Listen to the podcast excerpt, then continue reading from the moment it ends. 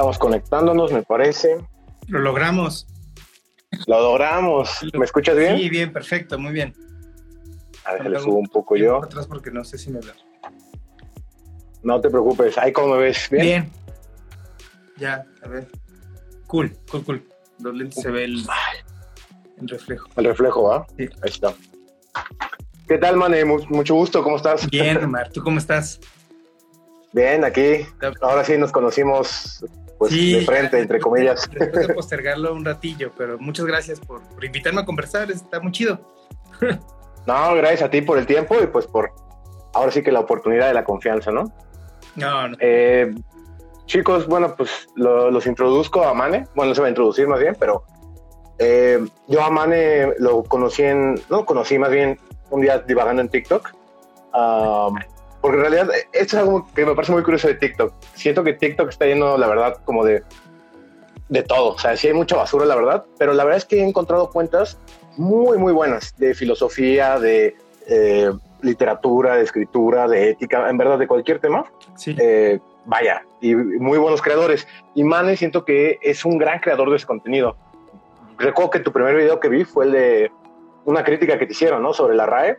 Y me empecé a meter y a meter como en varios clips que hiciste de respuesta y me parecieron brillantes. Entonces ya de ahí pues yo empecé a seguir a Mane y siempre, siempre me encanta ver su contenido, pero pues mejor que él se presente. Platícanos, Mane, pues. y aparte qué carta de presentación, ¿no? También muchas personas que comenzaron a seguirme en, redes fue por ese video de la RAE. Porque... Ah, en verdad. Sí, es que recuerdo que fue algo viral. Porque de, pronto, pues yo tenía una comunidad muy sólida, pequeña, pero muy sólida. Y hablábamos de literatura para niños, para infancias, eh, un poco de temas de lingüística. Pero un día hice un video sobre lenguaje inclusivo donde lo único que decía es que la, academia, las academias, ninguna, ningún diccionario es prescriptivo. Las academias y sus herramientas de difusión son descriptivas. Y con herramientas de difusión me refiero a todos sus manuales y a todos sus, diccionarios, a sus ortografías y todo. Son, son descriptivas, describen cómo se utiliza, nada más. Y a partir de ahí empezaron a, a llegaron muchos haters. O sea, Sí, yo, yo vi, yo vi. No, yo, este de por sí, alguna, alguna vez en la escuela recuerdo que eh, yo incluso, yo fui de esos haters, ¿no? Recién estaba empezando un poco el tema del lenguaje exclusivo. Y, yo decía, ¿no? Como de, güey, digo yo en mi ignorancia sin saber, porque hace muchos años pues, jamás he leído del tema, pero nos encanta opinar sin saber. Y de igual, ¿no? El mismo hate, como de, no, pues no está en la RAE, entonces no es válido, ¿no? O no puedes usarlo. Y tenía un profesor que le encantaba la literatura y otros temas. Y, él fue, él fue el que nos dio toda una clase de, de, callarnos, ¿no? De decirnos, a ver, chicos, la lengua la hace el hablante y nos explicó toda la RAE que es prescriptiva, no descriptiva. Este, de hecho, sería un tema muy padre que nos gustaría, que me gustaría también que nos platicaras, obviamente tú que sí le sabes bien. Claro, sí. Pero, Mane, ¿qué tal si te introduces un poco de quién eres, por qué empezaste a hacer estos TikToks? Yo soy Mane Mesiux, sí me encuentran en prácticamente todas mis redes menos en Facebook, en Facebook, eh, ah, no, sí, también en Facebook, en todos lados estoy así.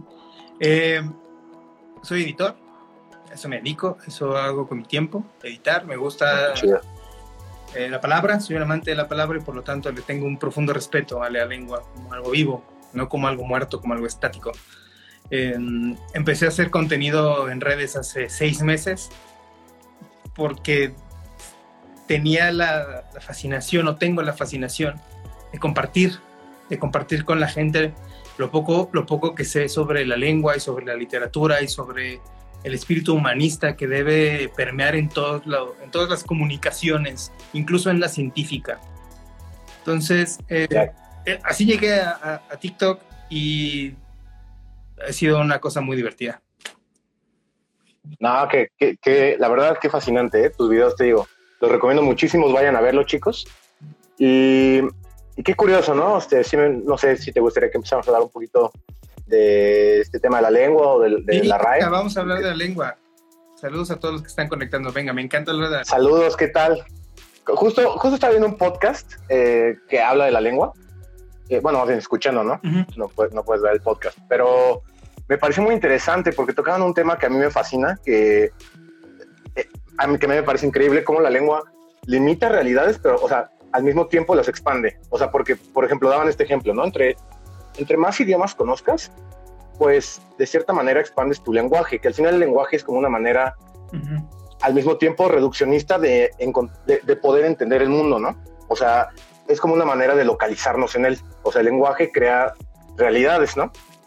Pero al mismo tiempo eh, te limita. al mismo tiempo el lenguaje te limita porque, por ejemplo, un sentimiento, cuando tú no puedes expresarlo en su totalidad, llegas al lenguaje. Pero el lenguaje nunca te va a poder, solo vas a poder encontrar cercanías, reducciones de este sentimiento, más nunca lo vas a poder expresar como tal. Claro. No sé, es un tema que me voló la cabeza y pues lo quería platicar contigo. Y, es una cosa fascinante. Hace como 70 años, un par de antropólogos, Edward Sapir y Johannes Worf. Ah, eh, son, son, son los de la película de... ¿Cómo se llama esta película? De Arrival, ¿no? Que mencionan este término de que el lenguaje... Ah, ok. Exactamente. Eh, la, la, la, teoría Sapir-Whorf la el prescriptivismo lingüístico. En resumidas cuentas es, nosotros diseñamos la realidad a partir de la lengua y la lengua está diseñada a partir de la realidad. Nosotros le damos nombre a las cosas. Sin embargo, el número de palabras que tenemos es finito. El, pensamiento es infinito. No, no tiene limitaciones. Conocer otras lenguas te da la posibilidad de encontrar una un, modelo lingüístico más amplio que te permita eh, entender con cabalidad o a cabalidad más realidades. Y eso es fascinante. Te voy a dar dos ejemplos. Sí, claro. Saudade. La palabra saudade en portugués significa el dolor primigenio de extrañar a alguien, no importa si es en la geografía o es en el tiempo, alguien que está muerto o alguien que está lejos. Nosotros eh, no tenemos una palabra para eso, pero el portugués sí. El portugués tiene saudade. Saudade, se escribe saudade. Y en una tribu chilena en el sur de Chile, eh, los yaganes, yo tengo un crush con Chile, tienen una palabra para describir eh, ese momento de miradas, ese intercambio de miradas entre dos personas que desean que se inicie una acción pero ninguna de las dos la inicia. Es Mami Justo acabo de ver eso, justo vi eso esta semana en un post. A lo mejor sí, a lo mejor fue tuyo, pero justo lo vi. Es Mami la La palabra Mami la Entonces, esa palabra, esa palabra resume una, un estado emocional, un estado psicológico y una acción. Una acción que no sucede, una acción que late. Pero en español no tenemos eso. Estos dos ejemplos me permiten explicar ¿Por qué, las palabras, ¿Por qué necesitamos de otras palabras y de otras cosmovisiones para explicarnos el mundo? No, no podemos explicarlo solo desde el español o solo desde el inglés o solo desde una lengua. El monolingüismo... Eh, claro, sería algo reduccionista, ¿no? Totalmente. Y el ejemplo de Sapir-Whorf, que a mí me gusta mucho, es el de los colores azules. Eh, nosotros tenemos para el, un color la palabra azul. Pero ese color tiene muchísimos tonos, ¿no? Que en, teoría del color se traducen en pantones, en números. Pero cuando tú ves el azul turquesa, haces azul turquesa, ese es azul marino. Sí, azul marino, azul claro. Cielo, eh, azul chiclamino, azul, un sinfín de, de apellidos que tiene el color azul. Pero todos son azules. En otras lenguas, esa cantidad de palabras repetidas azul no existe. Cada uno de esos colores tiene su nombre. Es decir, ven en ese color algo diferente al azul. Nosotros todos esos los vemos como un, tipo de azul. En el holandés, mm. por ejemplo, en el, neerlandés, no existe, una no existe algo que asemeje lingüísticamente el azul cielo del azul turquesa. Tienen nombres diferentes. Y esa diferencia no radica en, la, ah. naturaleza de la cosa. La, la naturaleza de la cosa es ya, ¿cómo lo interpretas? Nosotros desde el español decidimos poner todo dentro del, del, del, mismo saco de azul. Pero para los neerlandeses, esos dos... Claro, no son variaciones de azul, es, es, un, objeto nuevo totalmente de estudio, ¿no? Y eso, no, este, está increíble este, tienes un parámetro lingüístico reducido, finito y, una, y un pensamiento infinito. Entonces, ahí es donde las teorías de Sapir-Whorf a mí me hacen, ¿no? No me hacen clic. Entonces, como yo he intentado resolverlo, es a partir de la pragmática. La pragmática es que es el último gran, este, y con, lo que, con la que muchos lingüistas no están de acuerdo. Es el último gran círculo del análisis lingüístico, la, cómo se utiliza en contextos específicos. ¿no? Y por ahí tengo un video de la quesadilla. Ah, justo, justo lo estaba viendo. Buenísimo. Platícanos, por favor, le va a encantar a la gente. Es que, a ver, yo, yo veo aquí mucha gente conectada, gente que, que, quiero mucho. Le mando muchos besos a Amelia, a Grecia, a Charlie, a Viole, a Mario. Eh, casi todos son de la Ciudad de México, excepto Melissa. Entonces, Melissa es chilena. Sí, a, mí me están viendo muchos queretanos, entonces van a estar ah, muy interesados. ejemplo, mira, cuando yo les digo, vamos por una quesadilla a la gente de la Ciudad de México donde vivo, me van a decir, cámara va. Entonces llegamos al lugar y pues, una de pollo, una de picadillo, una de tinga, y la señora invariablemente nos va a preguntar con queso o sin queso. Y, tú así de... Y tú con todo, con, la energía, la, la, energía y la disposición y el gusto le respondes sin queso. Entonces tu quesadilla no tiene queso. Si tú vas a cualquier otro lugar de, este país, le dices a una persona, vamos por una quesadilla, entonces esta persona va, le dice, ok, póngale pollo. A la quesadilla no te van a preguntar si le ponen queso o no, porque todos entienden que ya tiene, ya lleva queso. lleva queso. Lo que le pones extra es el pollo, es el eh, la carne, los hongos, lo que, lo que le vayas a poner extra a tu quesadilla es una quesadilla con hongos. En, esta, en la Ciudad de México es una quesadilla de hongos con queso. La construcción incluso es diferente, ¿eh? y eso es muy importante, porque es como enunciamos a la cosa. Quesadilla de hongos con queso, o quesadilla con hongos. sí, en una asumes que ya está, ya está sujeto a él, y en otra lo ves como un calificativo, ¿no? Por supuesto. O sea, es un adherente a él. Entonces, ahí nos agarramos al chongo, hay videos, hay hay incluso hasta un sketch en Backdoor sobre la quesadilla. Que... Sí, aquí me escribe, ¿no? Que en Puebla, ¿no? Aquí también en Querétaro, Alejandro. Es que yo, la primera vez que me mudé al DF, me pasó lo mismo. Me pedí una quesadilla y no venía queso. Y yo como de, güey, ya me habían advertido de esto, creí que era broma. no, sí, resultó que, era real. Caíste la trampa chilanga de pedir una quesadilla que no te la dieran con queso. Es una trampa que nosotros tenemos para distinguir a los foráneos. Si hay alguien, que, se, molesta porque su quesadilla no tiene queso, inmediatamente decimos no es de aquí. bueno, pero eso cambia, eso cambia cuando estás en casa. Cuando estás en casa, y aquí la opinión es, es más dividida y tiene polémicas encontradas en la Ciudad de México. Cuando estás en casa y dices, ay, me voy a hacer una quesadilla. Por tu cabeza no pasa no ponerle queso cuando estás en tu casa, en, lo cotidiano, ah, voy a hacer que se llegar a tortillitas y buscas queso. Sí, claro, siendo de feño de donde seas. Claro. ese punto, esa inflexión en el pensamiento es la que me hizo a mí eh, proponer una teoría. Es la quesadilla puede o no llevar queso de acuerdo no en la ciudad en la que estés, sino desde donde lo enuncias. Si lo enuncio para alguien, en la Ciudad de México puede o no llevar queso. Si lo enuncio en mi casa, siempre va a llevar queso. Pragmática. ¿Cómo la utilizas y en qué contexto? Entonces, la, Me encanta. La, quesadilla, incluso para los chilangos, en una situación específica, sí lleva queso. Siempre. Sí, claro, jamás vas a escucharlos decir, ah, ellos solitos, me voy a hacer una quesadilla y no le ponen queso, ¿no? No se preguntan, ¿la quieres con queso o sin queso? Nunca. Ya lo asumen. Y que me desmientan los chilangos los que tengo acá, cuando están en su casa solos o solas, dicen, ah, me voy a hacer una quesadilla. Siempre, siempre, siempre piensan en queso. Ay, ya le ponen. Eh, o, incluso amigos te invitaban a cenar, eh, es una quesadilla y se entiende ahora sí que lleva queso. O sea, como que sí, nunca lo había pensado y En casa siempre funciona así. En casa siempre funciona así. Entonces, ahí es donde, donde hablamos que las palabras son finitas. Por la, la palabra quesadilla, ¿no? ¿Cuántos cuántos, eh, significados son válidos? ¿No? ¿Cuántos significados encontramos ahora que son válidos? Tres.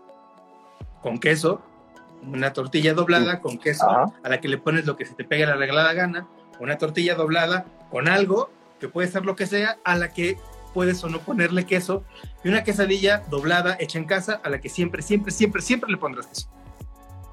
Entonces... Claro, y, y ellos mismos, no, o sea, sería tonto, ¿no? Que llegaran a decirte como que no, es que no puedes decir eso, tienes que permanecerte estricto a pues no, es, es, flexible, como tú dices, ¿no? Todo depende del contexto. Y eso, y eso, y eso también nos, nos, nos, nos explica cómo las palabras no tienen una, una cota de malla que las proteja del tiempo del, o del usuario. Las palabras Justo. están vivas, están, están son un, un, nervio al que tú puedes son, estimular. Son, son seres cambiantes, ¿no? Por ahí leí, no recuerdo alguna vez. Cambian con el tiempo y los contextos del tiempo, ¿no? Claro. O sea, justo estaba leyendo que hay cierta cantidad de palabras que se crean con nuevas generaciones, digamos como si fuera una especie de, de pues sí, como si nacieran nuevas palabras que al mismo tiempo mueren, ¿no? Y es, es, estaba intentando recordar el ejemplo, dame un segundo, porque era muy bueno. Um, sí, estaba, no, estaba muy interesante, ¿no? O sea, por ejemplo, lo de funar, ¿no? De que estaba, es una palabra que totalmente nació, a, aparte a raíz de un juego, ¿no? Creo que nació a partir de la Mongos, ¿no? ¿A poco que sí? es algo que se entiende.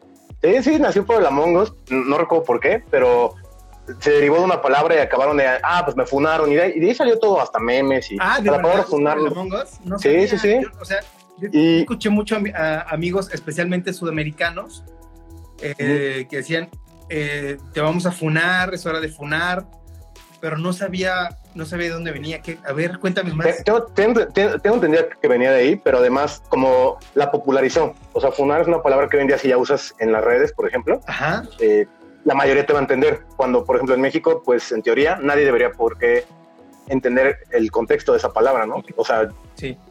O sea, es como, o sea, dio nacimiento como un nuevo uso de esta palabra.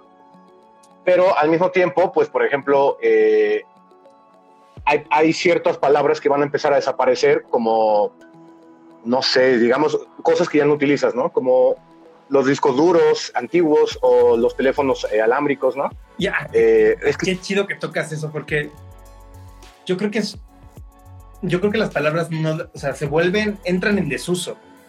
Eh, dirán los más avesados, son antiguayas. Son palabras que ya no utilizan, okay. son como ser un vival, ¿no? o ser un vivales. Sí, porque, porque tienes razón, porque tal vez muertas sería que nadie ya pudiera hablarlas porque no se, ya nadie tiene un entendimiento de ellas, ¿no? Y, Sin embargo, es desuso, el están ahí, pero las puedes entender. Es algo similar, ¿no? La palabra deja de utilizarse de manera cotidiana, pero... Pero puedes acceder a ella en el momento que tú quieras y entenderla, ¿no? Claro, tienes puedes, toda razón. Puedes sacarla en lo cotidiano y, y, la, y la palabra está viva. Yo creo que lo que pasa con las palabras que pierden el uso, y para eso son muy útiles los diccionarios, es para hacer registros históricos. A mí me, eso, yo soy un fanático de los diccionarios históricos. Los, los tengo... Ah, ok. ¿Cómo, cómo funcionan? Descargados, los tengo impresos. ¿Cómo funciona un diccionario histórico? Por ejemplo, eh, la academia, que a pesar de lo que digo, tiene, tiene muchas cosas muy chidas en términos de registro y de descripción histórica, tiene un ¿Mm? fichero general. El fichero general de la RAE te explica, más bien te describe cómo y cuándo y quién utilizó por primera vez por escrito una palabra. Por ejemplo, tú buscas la palabra rinoceronte. Entonces el fichero general te arrojará, a veces no en orden cronológico, fichas de en qué texto apareció primero, no en qué diccionario, sino en qué texto. Entonces hay textos de, okay. del, del, español antiguo, del siglo de, de los siglos 13, 12, ¿no? Eh, y me encanta, me encanta revisarlo. Entonces ves cuando, ah, lo utilizó Alfonso X el Sabio en las cantigas de María. Entonces voy a mi libro de Alfonso X el Sabio y busco la palabra, ¿no? O busco en Cervantes Virtual si no tengo el libro, y digo, aquí está. Y ves el contexto. Ah, la, el contexto es este, se utilizaba para esto, significaba esto. Por ejemplo, una, una vez hice un video sobre la palabra bisteca, que, que decían que era una palabra que no debería existir en español, que la palabra bistec era un calco del inglés, y sí, no viene de beef stick, pero ese calco uh -huh. tiene muchísimos años, no es nuevo, y por lo tanto ya quedó lexicalizado, es un préstamo lingüístico, eh, léxico, que ya está, que pertenece al, al, al vocabulario en español. De, de, hecho, la RAE creo que todo el tiempo adhiere palabras de los hablantes, ¿no? O sea, sí. Ah, lo acaba de, acaba de pasar con Covidiota que primero ah sí ju justo ¿no? que pasan ¿no? por el, este proceso del de observatorio de palabras uh -huh. de donde pusieron ella y lo quitaron Pusieron ella. ¿Pusieron y lo quitaron? Lo quitaron. ¿Por qué pusieron ella? Porque se dieron cuenta que no pueden detener el uso de la lengua. O sea, no pueden frenarlo. O sea, no pueden ir por la calle eh, eh, dando macanazos. Sí, no, no, son, no son autoritarios, ¿no? O sea, no, hay un régimen de la lengua. Por eso yo siempre les digo, no es una, no es una autoridad. O sea, es más, eh, yo porque soy un disidente y un, un outfit y un misfit, perdón, yo nunca utilizo mayúsculas para escribir academia. Ok. No, no. Es, es tu parte rebelde. Sí, sí, porque no son una autoridad para mí, son una institución una institución viejísima, además, viejísima y católica. Ojo. Claro, y de hecho, estaría chido si nos explicas la, la, definición, ¿no? ¿Cuál es la diferencia que esta institución sea prescriptiva y no descriptiva? Que no nos, no nos tiene que decir cómo usarlo. Nos puede decir cómo se usa, descripción. Y a partir de ahí tú decides, ah, este uso me, me gusta, me conviene, estoy de acuerdo y le otorga universalidad a la lengua. Las lenguas son universales, es decir, necesitan que muchas personas entiendan. Y la universalidad del español me permite que con mis amigos y mis amigas de Chile, de Argentina, de Colombia o de España o de Filipinas o de Sahara Occidental, yo pueda mantener una conversación en español por escrito o de manera oral y nos entendamos. Porque tenemos, lo primero y lo más importante, una gramática en común. Y a partir de la gramática tenemos un vocabulario, es decir, tenemos un léxico que nos permite tener un universo semántico parecido. ¿no? Pero eso tiene variaciones. Cuando yo le digo a, a un argentino, es que hay un pendejo en la casa, me va a preguntar quién de todos, tu papá, tu hermano, tu primo o tu sobrino. Y cuando, y, y, y más bien un mexicano y un argentino va a decir un pendejo es un niño. Claro, es como si les pides cajeta, ¿no? Claro, las, variaciones regionales semánticas son preciosas y por eso no podemos universalizarnos ahí. Nos pone, sería, imagínate, eso sí sería militar. Sí, todas las palabras son eh, lo mismo en todos lados. Pero la gramática, esa no la cambia nadie. Eso le da estructura y unidad a nuestra lengua. La gramática la compartimos todos. Y, no, y, no, y la, gramática no puede entrar en, en, en, este tipo de discusiones sobre la flexibilidad o la variación, porque la gramática permite tantísimas variaciones y tiene tantas posibilidades que a menos que quieras destruir alguno de los, para siempre, alguno de los valores gramaticales de las palabras, no hay manera de echarla abajo pero las palabras, por supuesto, los, los vocablos, sí, la, semántica.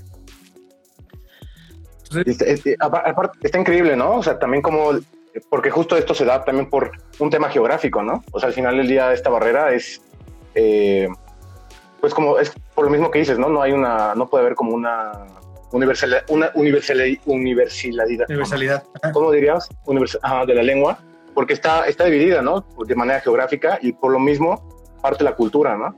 Eh, y la realidad, o sea, la realidad de un mexicano que vive en la Ciudad de México no es la misma realidad que vive un mexicano o una mexicana que vive en la Sierra Tarahumara o con los triquis, ¿no? Y que tiene una no, totalmente diferente. Entonces, la lengua nos tiene que ayudar a todos a describir nuestra realidad, a todos, a todos. Y si esa realidad es diferente en cada lugar, la lengua está al servicio del usuario, no al revés. No al revés, claro. Wow, está cañón. Está sumamente interesante, man. Y, me, he metido en un montón de pedos por eso, ¿no? El otro día subí un video de si se escribía Dios con mayúscula o Dios con minúscula. Mm. Entonces, eh, para una educación, en una educación laica. Para una educación laica tendrá que ir en minúscula, totalmente. sí, totalmente personas y sí eh, eh, arroban. ¿Me, escuchas? Sí. Ah, es que como que se cortó, o sea, no te veo, pero sí te escucho. ¿Ya me ves bien? Ah, ya, ya. no te preocupes. Eh, entonces, un hombre que tiene un, canal en, TikTok muy grande, cientos de miles de, seguidores, me pone, me cita la RAE y además me cita a su, a, su caballito de batalla, que es la Fundación del Español, no el Fundeu que es una asociación privada, católica, eh, y muy prescriptiva, que te dice, no, así se usa. Y además hipercastiza, hiper, hipercastiza. ¿Qué sería hipercastizar en este Española. caso? Mm, okay. Española. De esos, de esos, que dicen que video no se dice video, se dice vídeo. Mm, ok, de ya. ese tamaño. Entonces, lo cita y este señor así se enfundó, se agarró la bandera española y a pesar de que el hombre creo que es argentino, no es español, se agarra la bandera española, que yo quiero mucho a mis amigos y amigas españolas, pero ese hombre exagera, se me avienta encima de y cita así dos párrafos de la RAE y, y de la Fundación del Español y me dice que saben más de gramática, dijo gramática, que este y me insultó, ¿no? Yo le puse muchas gracias por venir a mi contenido, que te vaya bien, ¿no? y no he querido responderle, una, porque lo que está diciendo, además de precisamente lo que, lo que les digo es, la RAE dice esto, yo no le creo a la RAE, él va y me cita la RAE. Uh -huh. Una, no puso... No, que, que, que aparte algo que no entiendo por qué la gente no entiende, la RAE todo el tiempo está agregando todavía peores adefesios de la lengua porque la mayoría lo habla. O sea, si una mayoría habla de alguna manera esta, eh, alguna nueva palabra o lo que sea, la RAE la incorpora, porque como tú dices, eh, simplemente está ahí para como ser un soporte, ¿no? O sea, de hecho hay muchísimas que, palabras. Que, que, agregue palabras, o sea, me preguntaron, ¿qué opinas de que haya agregado covidiota? Pues está bien. Digo, me da igual, yo, yo, no, yo no lo usaría, pero ahí está, ¿sabes? De hecho, de hecho es, es algo que luego me preguntan mucho como de lenguaje inclusivo, Ajá. también tema súper controversial, pero yo siento que es la cosa, mira, yo, yo no soy como de la idea de que esa vaya a ser la solución como increíble para los problemas de inclusión, claro. pero tampoco me molesta, digo, si esta gente en verdad se siente más incluida y además la mayoría de la gente la empieza a usar, ¿quién soy yo para decirles que no se use? O sea, eventualmente el tiempo y la historia va a definir si este lenguaje se va a usar o no, o se va a quedar o no, ¿no? O sea, yo no lo voy a poder evitar ni tampoco lo voy a poder eh, impulsar. Es algo que se va a dar de manera colectiva y social. Entonces, pues sería tonto de mi parte pelearlo o al mismo tiempo incluso, o, o lo puedo apoyar, pero realmente no va a depender de mí. O sea, si solo lo hacen, si solo lo hablan así 10 personas, no va a, a trasladar una colectividad y por lo mismo no va a tomar esta importancia lingüística como para entrar en, en, uso. O sea, tú no puedes obligar a la gente a usar ciertas palabras o cierto lenguaje. Entonces ya desde ahí como que me parece un debate tonto en ese sentido, ¿no? Y, y además es muy chistoso porque la gente que dice es que la RAE no la admite. Una vez se atrevieron a compararla con el Esperanto. Que el lenguaje inclusivo es como el, sí, este, es como el Esperanto. Tengo entendido que este Esperanto es este lenguaje que intenta fonéticamente ser fácil de aprender para todo el mundo, ¿no? Como ser algo universal. Más o menos. El Esperanto es una lengua artificial. Lengua la, la, diferencia ¿A qué se, entre, ¿a qué se entre, lengua artificial y lengua natural. La lengua artificial se crea a partir de mecanismos de apropiación de otras lenguas. La lengua natural no, es una derivación o una evolución de una lengua, eh, de una de las familias lingüísticas, de las primigenias, ¿no? Este... Ok, la, la artificial sería como crear una tomando diferentes eh, posturas, sí. por así decirlo. ¿Cómo lo llamaríamos? Por ejemplo, el Esperanto en el Sale nace en el siglo XIX, pero no es la primera lengua artificial. La primera, o más bien, la primera importante se llama Volapuk. Uh -huh. Volapuk, B, Bol, B Volapuk.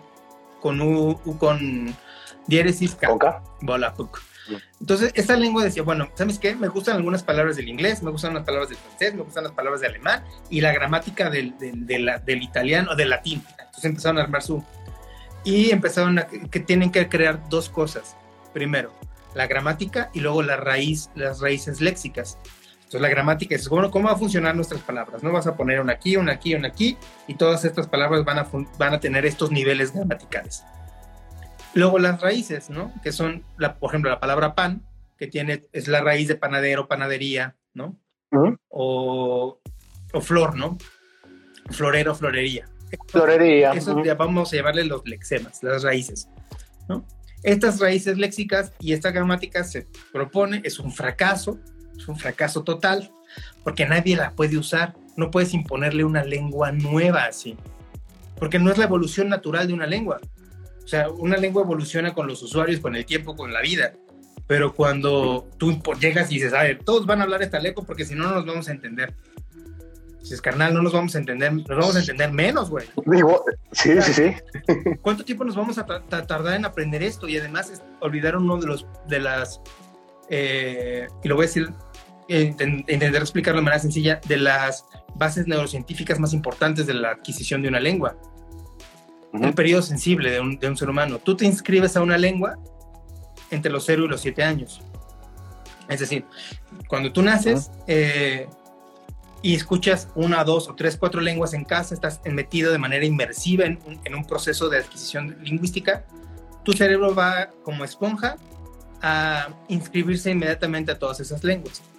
Pero ¿qué pasa si no estás en contacto con ninguna lengua? ¿Qué le pasa, qué le pasa a los niños ferales, ¿no? A Mowgli. Bueno, Mowgli es un mal ejemplo. Ah, Porque Mowgli habla con una niña después de nunca hablar con los seres humanos. Después tu Mowgli, Justo eh, es un tema que me fascina porque siento que está relacionado con el materialismo histórico, ¿no? O sea, al final del día es todo el contexto material es lo que va a dar nacimiento a tu, propio pensamiento, tus propias ideas. Entonces, como tú dices, ¿no? O sea, una persona, pues, o sea, como Mowgli, ¿no? Crea en la jungla, no va a poder desarrollar por él mismo una lengua. La lengua es un conocimiento colectivo, ¿no? Exactamente, exactamente, lo acabas de decir perfecto. Es un, es un conocimiento colectivo. Entonces, bueno, se pasan por alto eso. Luego, tú puedes adquirir una segunda, una tercera o una cuarta lengua durante tu periodo de desarrollo.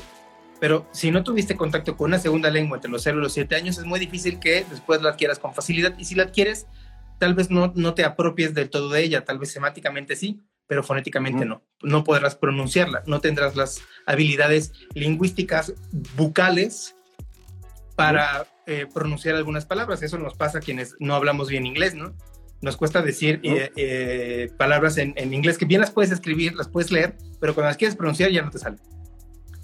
Por ejemplo, a mí me pasa mucho con, con construcciones completas, ¿no? Que dices, ah. siempre termino. A mí con la TH, siempre odié la TH, todo, y todo lo que es tree, tree, horrible, o sea, no, no tengo la pronunciación. De inglés dices, güey, estás, me estás diciendo, por ejemplo, Blast Shin. Es, como cuando ellos, es como cuando vienen los eh, americanos y quieren pronunciar la R, el ferrocarril, el carro. no, pueden, no pueden, no tienen la costumbre de cómo esta parte rebota. Exactamente. Es porque es, muscular, es entrenamiento, claro. Lo acabas de decir, es, esa habilidad bucal lingüística eh, no la desarrollaron a temprana edad, entonces les cuesta muchísimo trabajo después insertarla desarrollarla, porque como dices, es un ejercicio. Entonces, todas estas lenguas artificiales, una vez que fracasa el Volapuk, hacen el Esperanto, pero en el Esperanto intervienen más personas y lo hacen mucho más accesible, proponen una lingüística, perdón, análisis metalingüísticos más sesudos, la preparan durante casi 40 años. En 1912 se presenta como ya la lengua, la lengua mundial, la lengua de todos. Háblenla. a ver, diles que la hablen. Ah, sí, claro. Es que en, tesis suena fenomenal. En práctica ah, me parece imposible. Por supuesto que es imposible. Y cuando me, cuando me hacen la comparación a mí del lenguaje inclusivo y del esperanto, ah, dije, de verdad. O sea, estás comparando la evolución natural, diafásica y diacrónica de una lengua con la imposición de una lengua artificial que incluye la imposición de una gramática y de un vocabulario nuevos. Entonces, dices, carnal, no, no tienen ni idea de lo que están hablando. Nada que ver. No, muy, diferente, ¿no? O sea, ya, ya te entendí. Pues tú, más bien, la, la persona que estaba peleando esto te hacía la comparación, ¿no? De por qué el lenguaje inclusivo no podían. Ok, ya. Y, sí, no. Y, y, yo le dije, oye, perdóname, pero no entiendo por qué te parece. Peras y manzanas, porque aparte el, lenguaje inclusivo es una evolución dentro del propio lenguaje que se tiene, no es un cambio de nuevas pues, realidades, tanto fonéticas como de. Como de, ¿Cómo se llama? De o de definitivos o definiciones, ¿sí, no? Sí. Muy de acuerdo contigo. Y, y, se o sea, porque además la gente me busca para echar bronca. O sea, y llegan así de, ay, ¿Y qué opinas del esperanto? Es, y yo... Es el mal de las redes sociales, creo. y, yo, y yo la neta procuro siempre tirar buena vibra, como alejarme del hate. No me interesa, no me interesan las polémicas, neta, y menos entre, entre personas no. Con las instituciones todas las polémicas. A ellas hay que criticarlas, hay que hay que, hay que intentar ponerlas en jaque en sus, en, sus, en sus principios, especialmente cuando son conservadoras. Pero entre las personas digo, carnal, estamos aquí para darnos amor y tú vienes a tirar odio. Eh, claro, que, al final la gente no, no puede estar de acuerdo, adelante, argumenten, pero no van a argumentar, ¿sabes? Ese es el, problema también. De... O lo hacen así, ¿no? Diciendo es que el esperanto o es que la academia. Entonces, el, el tipo que me dijo que, que de- yo no sabía de gramática, piensa que las mayúsculas son gramaticales. La mayúscula, la mayúscula no es gramatical, es morfológico. Tiene que ver con la estructura de una palabra, no con, no con su función gramatical. Una palabra. A menos que quieras que asumas tu postura católica o cristiana o judio-cristiana y digas, para mí la palabra Dios es un nombre propio. Ah, Y, y, to- y ya, y estás de acuerdo que además ya sería algo de pues, realmente subjetivo y personal, ¿no? Sí, o sea, porque sí, si estás en un sistema laico, es como si yo le, no tienes por yo qué. a mi mejor amigo le digo lápiz, para mí lápiz ya es un nombre propio. Entonces tengo todo el maldito de Claro, de, de- de hecho, de hecho es el ejemplo perfecto. Si tú estás escribiendo una, una, una novela, una historia, y uno de tus personajes principales tiene un nombre de un sustantivo común, lleva mayúsculas, o sea, llevaría mayúsculas, ¿sabes? Sí. Y y asumes la ficción. it, o sea, Asumes la ficción Ajá. y dices, güey, en esta historia el personaje principal se llama lápiz, ¿no? sí. O la gente que se llama, hay una gente, hay una persona en De hecho, no sé si has leído un libro, a, a mí me encanta, que se llama eh, 500 años fregados pero cristianos de Rius. no, Eh, es un caricaturista, me encanta, a mí me encanta. De hecho, justo acabo de hacer como un giveaway, un ah, readaway, chido. que era de dar, era de dar dos libros y, y uno, de hecho, aquí lo tenía, espera. A, a mí me encantan porque este fue el primer libro que leí en mi vida de filosofía. Se llama Filosofía para principiantes. Está súper chido y este es el que te digo, 500 años fregados pero cristianos. Ah, no, yo conozco a Ríos en casa, en casa de mis padres había un par de libros de Ríos, pero esos no los conozco. A, a mí me, me- bueno, me gusta mucho el autor porque fue de los primeros libros que leí. Eh, un amigo que leía muchísimo me dijo, hey, te los recomiendo, los tenía, me los prestó. Literalmente, fuera del el acercamiento que te dan en secundaria, pues a ver si es un poco, creo que absurdo de filosofía. Eh, este fue mi primer libro que me hizo pensar y decir, wow, o sea, como que me cuestioné a mí mismo muchas cosas y me di cuenta que me gustaba la filosofía, ¿no? Tal vez hasta sin querer un poco. Y, pero lo que me gusta, ¿manda? Qué chido, ¿qué estudiaste? Yo, nada que ver, ¿eh? Estudié ingeniería en audio, Órale. pero qué chido. sí, sí, está muy chido, está muy chido. También en, en conceptos humanistas, está chido. Dos, tres, me empecé a clavar, eh, no tanto, estoy intentándolo, me empecé a clavar mucho con la filosofía Mm. y de ahí como que muchísimos temas. O sea, ahorita me, me estoy fascinado con la lengua, me empecé a leer a Noam Chomsky, eh, Ah, con el psicoanálisis, o sea, me empecé a clavar en muchos temas que se empezaron a relacionar por alguna manera, alguna razón.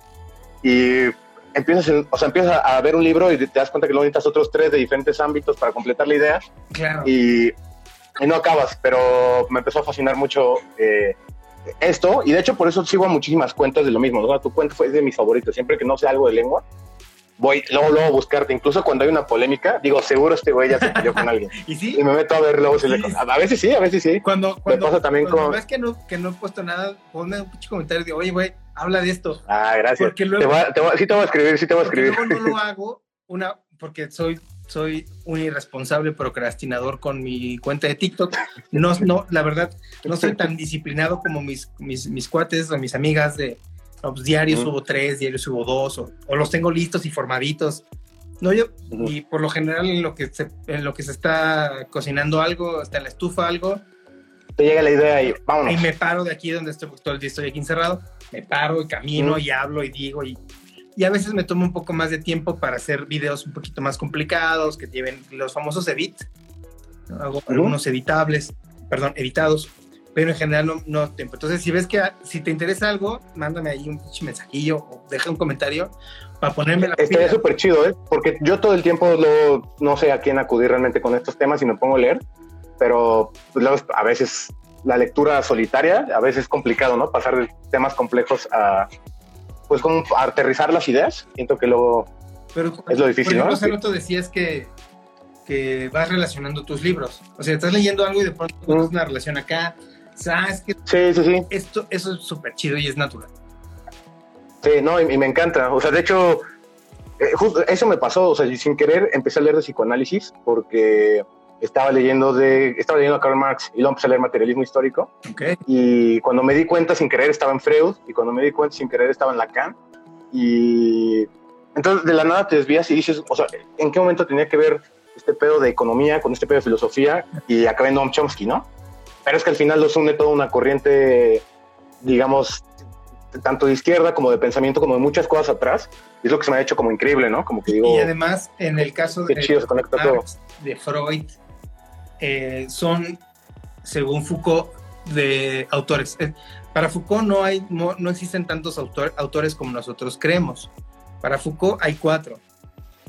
Platón, Marx, Freud y Borges. el argumento de Foucault es muy sencillo, que yo, yo, yo lo cuestiono mucho, pero son cuatro generadores de discurso. Sí, está chido, ¿eh? sí, más o menos creo que iba por donde va, pero a ver, Ellos antes, todos los demás reinterpretan, sostienen, no es cierto, no es Sócrates, es Aristóteles.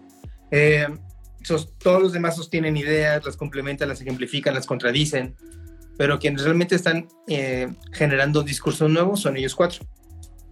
Eh, entonces, y dice que cada vez que tú lees a uno de ellos, te fascinas, en el sentido más técnico de la palabra. Sientes fascinación, porque es como si descubrieras algo nuevo como si descubrieras algo que nadie te había contado, que nadie te había dicho y que tú solo sospechabas, ¿no? Entonces llegar a Marx por primera vez, o llegar a Freud por primera vez, o llegar a Borges, llegar a Borges por primera vez, o Aristóteles es... Te, voy a confesar ¿Eh? que con Borges tengo un problema porque no lo entiendo. He leído dos cosas de él. ¿Qué leíste de Borges? Y ¿Te acuerdas? Una de ellas es la de... Ay, ¿cómo se llama? Que habla de como una especie de... Espérame, me estoy acordando, ¿eh? Ajá, dime la trama y yo te digo más o menos. Ah, es algo, es algo de los persas. Eh, ah, la, la, algo de Babilonia. Ah, la, eh, Babilonia.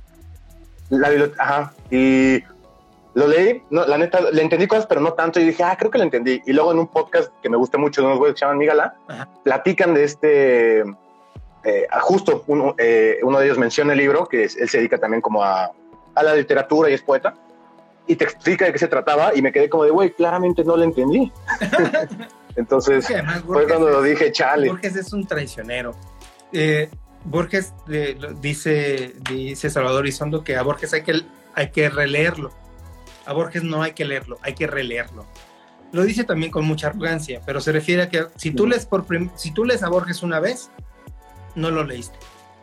No lo leíste. O sea, no. No, y, y sí diría que sí, ¿eh? O sea, lo leí esa vez y no te sabría ni explicar bien de qué se trató. Cuando lo relees eh, y te... Borges fue también el que escribió la, la, historia que es una versión desde la del Minotauro, la perspectiva del Minotauro y la perspectiva del... Ay, se llama... Es que no puedo el nombre, pero ese para que veas, sí me, ese me encantó, sí, me encantó, me encantó. Y cuando lees la segunda perspectiva del Minotauro, como que dije, ok, ya voy entendiendo por qué el maestro Borges, ¿no? O sea. Eh, mira, éntrale, dale otra oportunidad a Borges y busca el libro de. A ver, dime lo apunto. El libro de arena. Eh, los que nos están escuchando igual, eh, muchachos, dense la oportunidad. Sí, sí, no han leído. El libro de arena. han caído en las manos de. ok, lo, voy a intentar, eh, a ver si puedo, ¿no? Porque. No te preocupes y, y no te mortifiques si o sea, te digo, Borges, no, no, no leas a Borges, relea a Borges. Eh, el libro de arena y las ruinas circulares. ¿Las qué? Ruinas circulares. Las ruinas circulares. son, libros o historias? Ruinas circulares, las ruinas circulares. No son mis favoritos, mis favoritos eh, son otros, pero esos dos cuentos te van a eh, te van a alumbrar, son sencillos y con las runas circulares te juro que te van a quedar ganas de seguir leyendo Borges. Sí, lo, voy a leer, ¿eh? de hecho, dices que son cuentos, ¿no? Te tardas con el libro de arena como 20 minutos y con las ruinas son unos 15 minutos, entre 15 y 10 minutos. Son, son textos cortos. Ah, ya, ya vi. Tiene, tiene de 100, menos de 100 páginas. Y te vas a divertir. O sea, con las ah, runas circulares, al principio empieza lento, empieza raro, pero una vez que entras a, ya al meollo del al, pedo, dices, güey, me vuelas la cabeza, canal. O sea, no, yo, yo, eh, yo, estoy fascinado con ese cuento porque además me recuerda mucho otros textos que he leído, que se montan en Borges. O sea, que, que asumen en Borges a un, a un generador de discurso, que es el primero en hablar de, de recursividad, de la memoria literaria y de un montón de cosas nuevas. Entonces, yo creo que por eso la gente, y yo creo que por eso Foucault... No, y, y, luego, y, luego, creo que la gente a veces no le da oportunidad a los cuentos, ¿no? O sea, de hecho creo que hay unos muy, muy chidos. Y porque siento que luego, ya sabes, primaria, secundaria, te obligan a leer cierto tipo de cuentos y ah, te das unas dos, tres leídas o lo, haces, o lo lees nada más para pasar la. ¿Tú, recuerdas alguno que te haya gustado en la escuela? Así que digas nada más Sí. justo en universidad llevé, en prepa, tuve una maestra que le encantaba la literatura. Ah. O sea, era muy rígida, pero le encantaba. Y e, es las personas que aunque no te quedaba bien, era, sabía tanto de lo que hablaba y le apasionaba tanto que hasta ponías atención a veces, ¿no? O sea, como que, wow. Y en prepa, o sea, la verdad en prepa a mí no me interesaba tanto estos temas, pero dije, va. En, prepa, y... en prepa hay tres pensamientos en nuestra cabeza que es cotorrear, cotorrear y cotorrear. Sí, 100%. O sea, la verdad está, está difícil, pero ¿sabes qué es lo que está cañón? Que hay pocos profes de prepa que sí me marcaron. O sea, que de ahí como que sí dije, ah, chale, creo que me encanta esto, ¿no? Y justo nos puso a leer dos autores. Uno era Julio Cortázar y el otro, no me acuerdo el autor, pero me acuerdo perfecto el título, se llama Mantequilla y es de un boxeador. ¿Mantequilla Nápoles? Eh, creo que sí, es la historia de un luchador mexicano, pero ah, no, la historia no es de él, o sea, la historia pasa, el cuento pasa en ese contexto. Entonces, ah, hay dos en particular, uno que se titula, de hecho, aquí debe estar, ¿no? Ah, el cuento se llama Mantequilla. Mantequilla, sí, tal cual. a ver. Y no es tan largo, está cortito. De hecho, lo, estaba buscando y escribí mal. A ver si me aparecía. Ah, de Julio Cortázar también, al parecer es Mantequilla. Y hay otro que no he encontrado cómo se llama el autor, pero ni siquiera me acuerdo cómo, se llama el título, ese es mi problema, pero es de un chavo que se, se lleva una cita, se le lleva la chava al cine, etcétera, y cuando regresan resulta que en el este güey es un asesino y en el congelador tiene a personas, o sea, como partes de personas y te dan a entender que esta cita va a ser la siguiente que va a acabar muerta en el refri. Pero lo, pero lo chido de la historia es cómo la contaba. O sea, de hecho, me acuerdo que es de las pocas lecturas que leí y dije, verga, güey, o sea, a mí, perdón, a mí nunca se me hubiera ocurrido escribirlo de esta forma, ¿sabes? O sea, ahí fue de esas veces que dije, no, yo no conozco ese cuento, conozco la, Noche de Mantequilla, la Noche de Mantequilla de, Cortázar, que es, es fascinante, pero eh, que además habla de, mantequilla Nápoles. Cortázar era un gran fanático del box, ¿eh? Tiene, ok, ya, tiene eso cobraría sentido. Este, al boxeo y tiene una teoría del cuento muy chida, una teoría de la narrativa muy chida. Y la voy a intentar resumir rápido. La novela, la novela, según Cortázar, gana por puntos. ¿Te gusta el box? ¿Te late el box?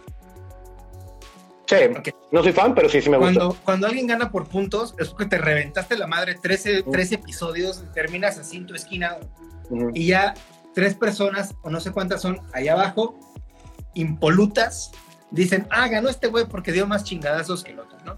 Entonces, ganas por puntos, suman tus puntos y dices, bueno, aquí está.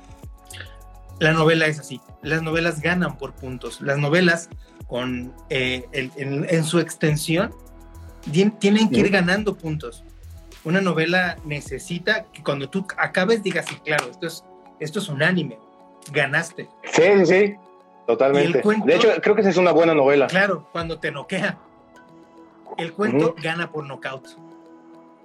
El cuento, el, cuento te, el cuento te acaba, te puede acabar en el primer round. O sea, lo estás leyendo, es un cuento breve, no, son cinco minutos, pum, te noquea. Es súbito, es es veloz. Claro, tiene, que asegurarse que, te asombre como, como espectador, ¿no? O sea, no puede quedar corto. O sea, corto en el sentido de y es, lo que te quiera hacer Y esa diferencia que hace Cortázar entre la novela y el cuento, que además utiliza, es una de las, de, las analogías que a mí más me gustan de, para describir un, texto literario. Eh, yo la utilicé alguna vez para una revista, ¿no? Una revista de cuentos que se llamaba Knockout. Eh, Ok. Porque quería que, pues, en esta idea de que todos los cuentos te ganan por knockout, todos los cuentos te fulminan de un madrazo, ¿no? De pronto estás leyendo un cuento de Borges y todo va muy bien, va muy bien, va muy bien, y de pronto te precipitas y ¡pras! te tira. Y no sabes en qué, en qué momento te tiró y en qué momento se deshizo de tu ilusión y tu expectativa. Con Cortázar pasa todo el tiempo. En Casa Tomada, un cuento que te recomiendo muchísimo, Casa Tomada de Julio Cortázar, de pronto es, es, eh, te empieza a golpear con, con, con, referencias y con, y con soliloquios y pensamiento y dices, ¿a dónde va este desmadre? ¿De qué me está hablando? Y de pronto mocos. Te suelta el último, el último uppercut y te noquea. Entonces, yo creo que los, los buenos, los buenos cuentos son los que te, te dejan en la lona de un golpe, ¿no? Y Cortázar, que te digo, es un gran amante del box, lo explica fabuloso. Ah, pues, de hecho, ahorita que ya lo descubrimos, voy a releer el de Mantequilla, porque me acuerdo perfecto. La, Esa historia me fascinaba. Mantequilla contra Monzón, ¿no? La pelea de Mantequilla contra Monzón, sí. Sí, sí, sí. Muy, muy chido. y también, yo creo que también el...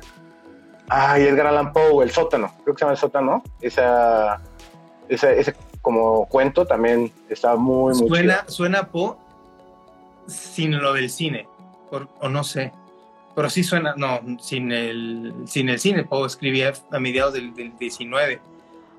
Pero tiene todo, todo lo de Poe, ¿eh? o sea, estos asesinos seriales que, que escondían cadáveres en el techo, en el, en el piso, que, que es... Ah, ese, ese, ese cuento a mí me fascinó, o sea, que a las el, el reloj y pero, sí, no, ese güey está, loco. Y tiene unas ideas. Eh, y además, lo chido de, de Poe, de, todas las cosas chidas que tiene, es que sus cuentos son.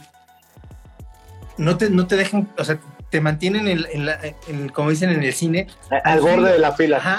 al, filo del, al filo del asiento. ¿en qué momento, en qué momento este güey se va a desquiciar, no?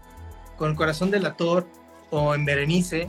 Ah, el corazón del actor es el que está haciendo eh, que, él está escuchando en su cabeza el corazón, pero del muerto que tiene el sótano, ¿no? No, no. Entonces, y aparte, sí, joya. ¿Cómo está escrito? Que todo el tiempo te está poniendo pum, pum, pum, hasta tú te No, y tú estás como, y, tú dices, este güey es un idiota, ¿no? Lo, van a atrapar y al final resulta que está todo en su cabeza y te quedas como de, güey, qué, qué pedo la atención que tenía este vato, ¿no? es, formidable. Y, y Po, además de que era un borracho, pero un borracho así, un, borracho profesional, no, no era, no, no le jugaba al vivo, no se aventaba dos cervezas, no, era un borracho de, hecho y derecho. Sí, de esos que ya no hay, ¿no? De esos que ya, de esos que, se mueren de cirrosis después de tres, después de tres juergas.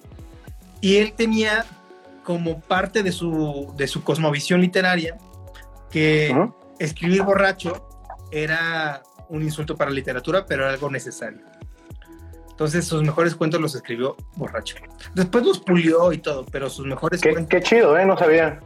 Y después escribe... de, hecho, mucho, de hecho, mucho arte nace así, ¿no? O sea, en cualquier ámbito artístico. O, sea, hay mucho, hay como esta corriente que se opone a, a, que no, no puedes hacer arte en algún estado estupefaciente porque no vas a poder tomarlo en serio. O sea, ah. y hay otros artistas que 100% nacen de yo necesito o los estupefacientes me meten en un estado en el que puedo manifestar mi arte, ¿no? Pero bueno, ahí es todo otro. Y, imagínate, yo, yo sí creo que, yo lo único que no creo en el arte es en la, en la inspiración, ¿no? En este asunto de, ah, tuve una revelación, tienes epifanías o momentos de lucidez, pero... El, eureka. Sí, el como, como este, Arquímedes, ¿no? Pero eh, no, hay, no hay como, hoy no voy a escribir porque no estoy inspirado carnal. Y lo dice Picasso, que la musa te encuentre trabajando.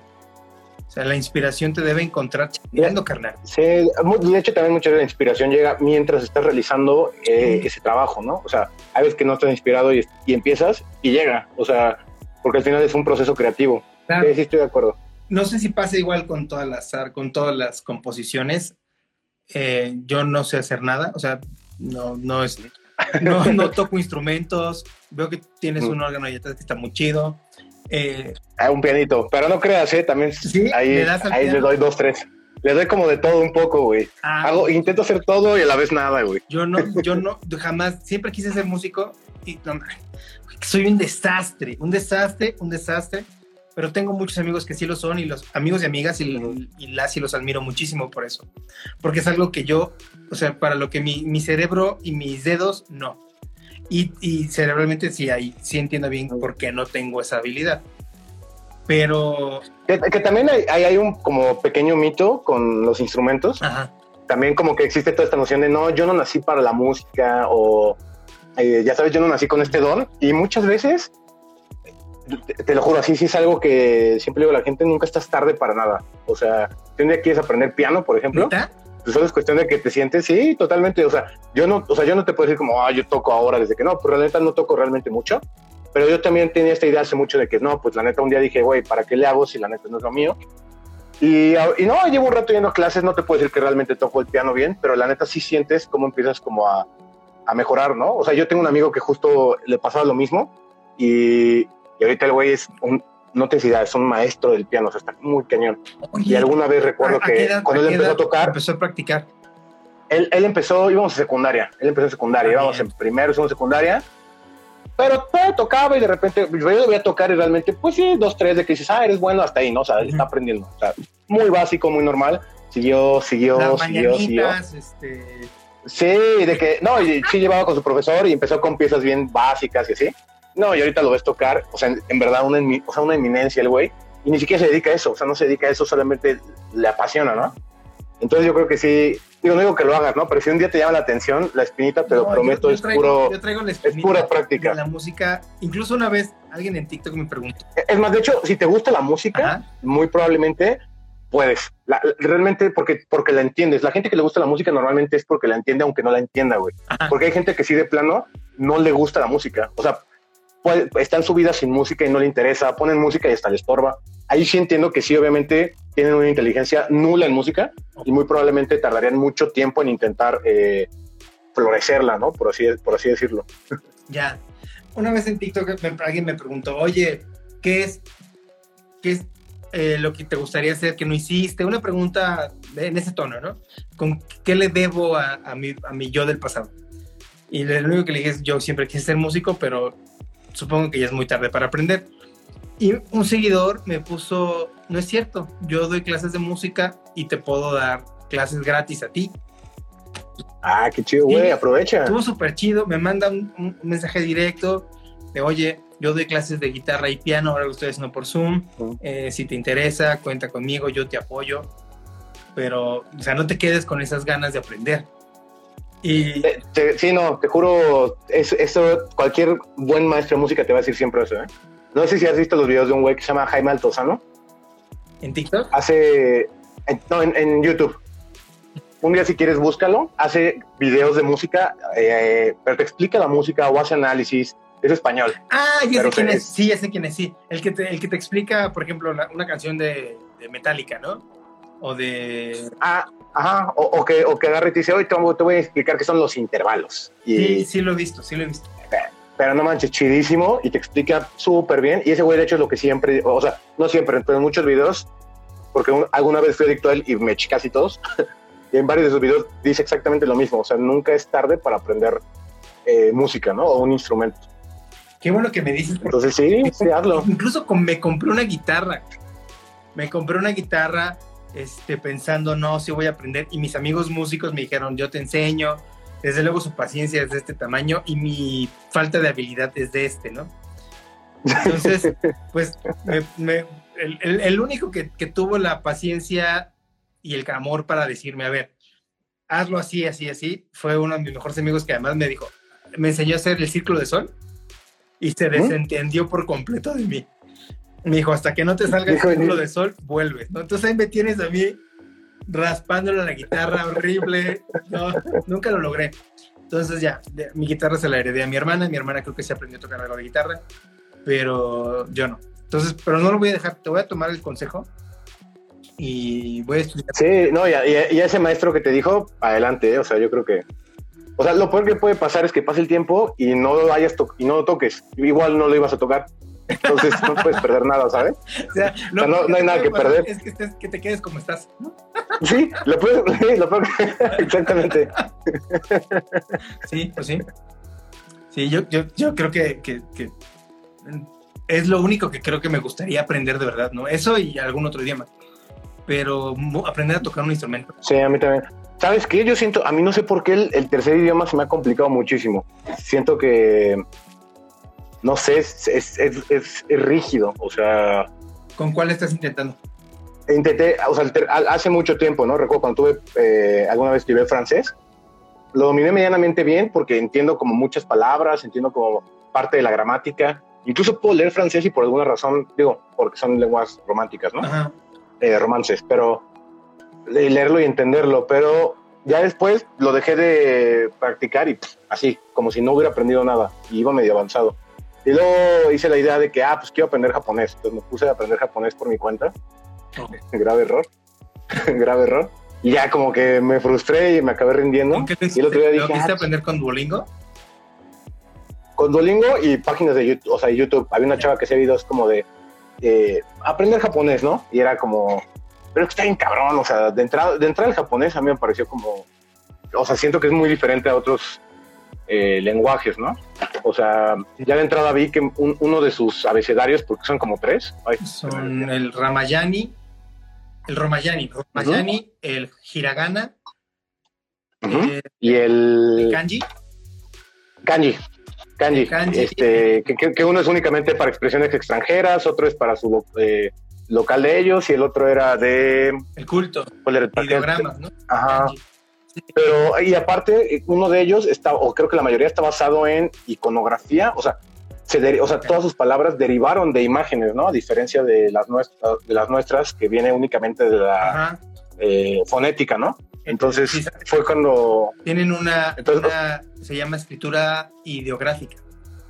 ideográfica. Y no, o sea, digo, me pareció fascinante, pero sumamente un reto muy ¿Sabes complicado. cuál es la palabra japonesa para Ay. tristeza? ¿Cómo se construye la palabra Triste. tristeza? No, no, cuéntame. La palabra corazón y la palabra ¿Mm? puerta cerrada. Ah, el corazón cerrado. es- Qué Es chingón. poético, güey. Y el, Sí, totalmente. el japonés es una evolución del chino. El chino es el, Una- es, es- es el germen de todo. El japonés, como muchas otras cosas, le robó todo a los chinos, ¿no? Su comida, su, su lengua, pero tuvieron, Parte de la cultura. Tuvieron evoluciones muy distintas. Eh, los chinos no tienen otros, no tienen tantos abecedarios como los japoneses. Los, los japoneses tienen Romayani, Hiragana, Kanji y es que hay otro por ahí, un cuarto. Eh, porque son, están, es- siempre estuvieron abiertos a Occidente, los chinos hasta que los japoneses les hicieron manita de puerco, pero en Manchuria. Entonces hay, hay una cosa ahí muy chida con los japoneses y los chinos, pero me parece mucho más difícil el chino, porque el chino es una cultura de, de negación, es un idioma de negación, como el mayo en México. Eh, ¿A qué me refiero a- con, con la lengua de negación? Es una lengua que dice esto no es tal cosa. La tristeza. Ah, no, no. La tristeza. ¿Qué es la tristeza? No es un corazón abierto, es un corazón negado. Son lenguas negativas, lenguas que funcionan con negativos. ¿no? Y eso, eso lo hace Entonces- muchísimo más complejo de traducir. Así, eh, ahí es cuando creo que entraba lo que hablabas hace rato, ¿no? Toda la parte de cosmovisión que generas únicamente la lengua, ¿no?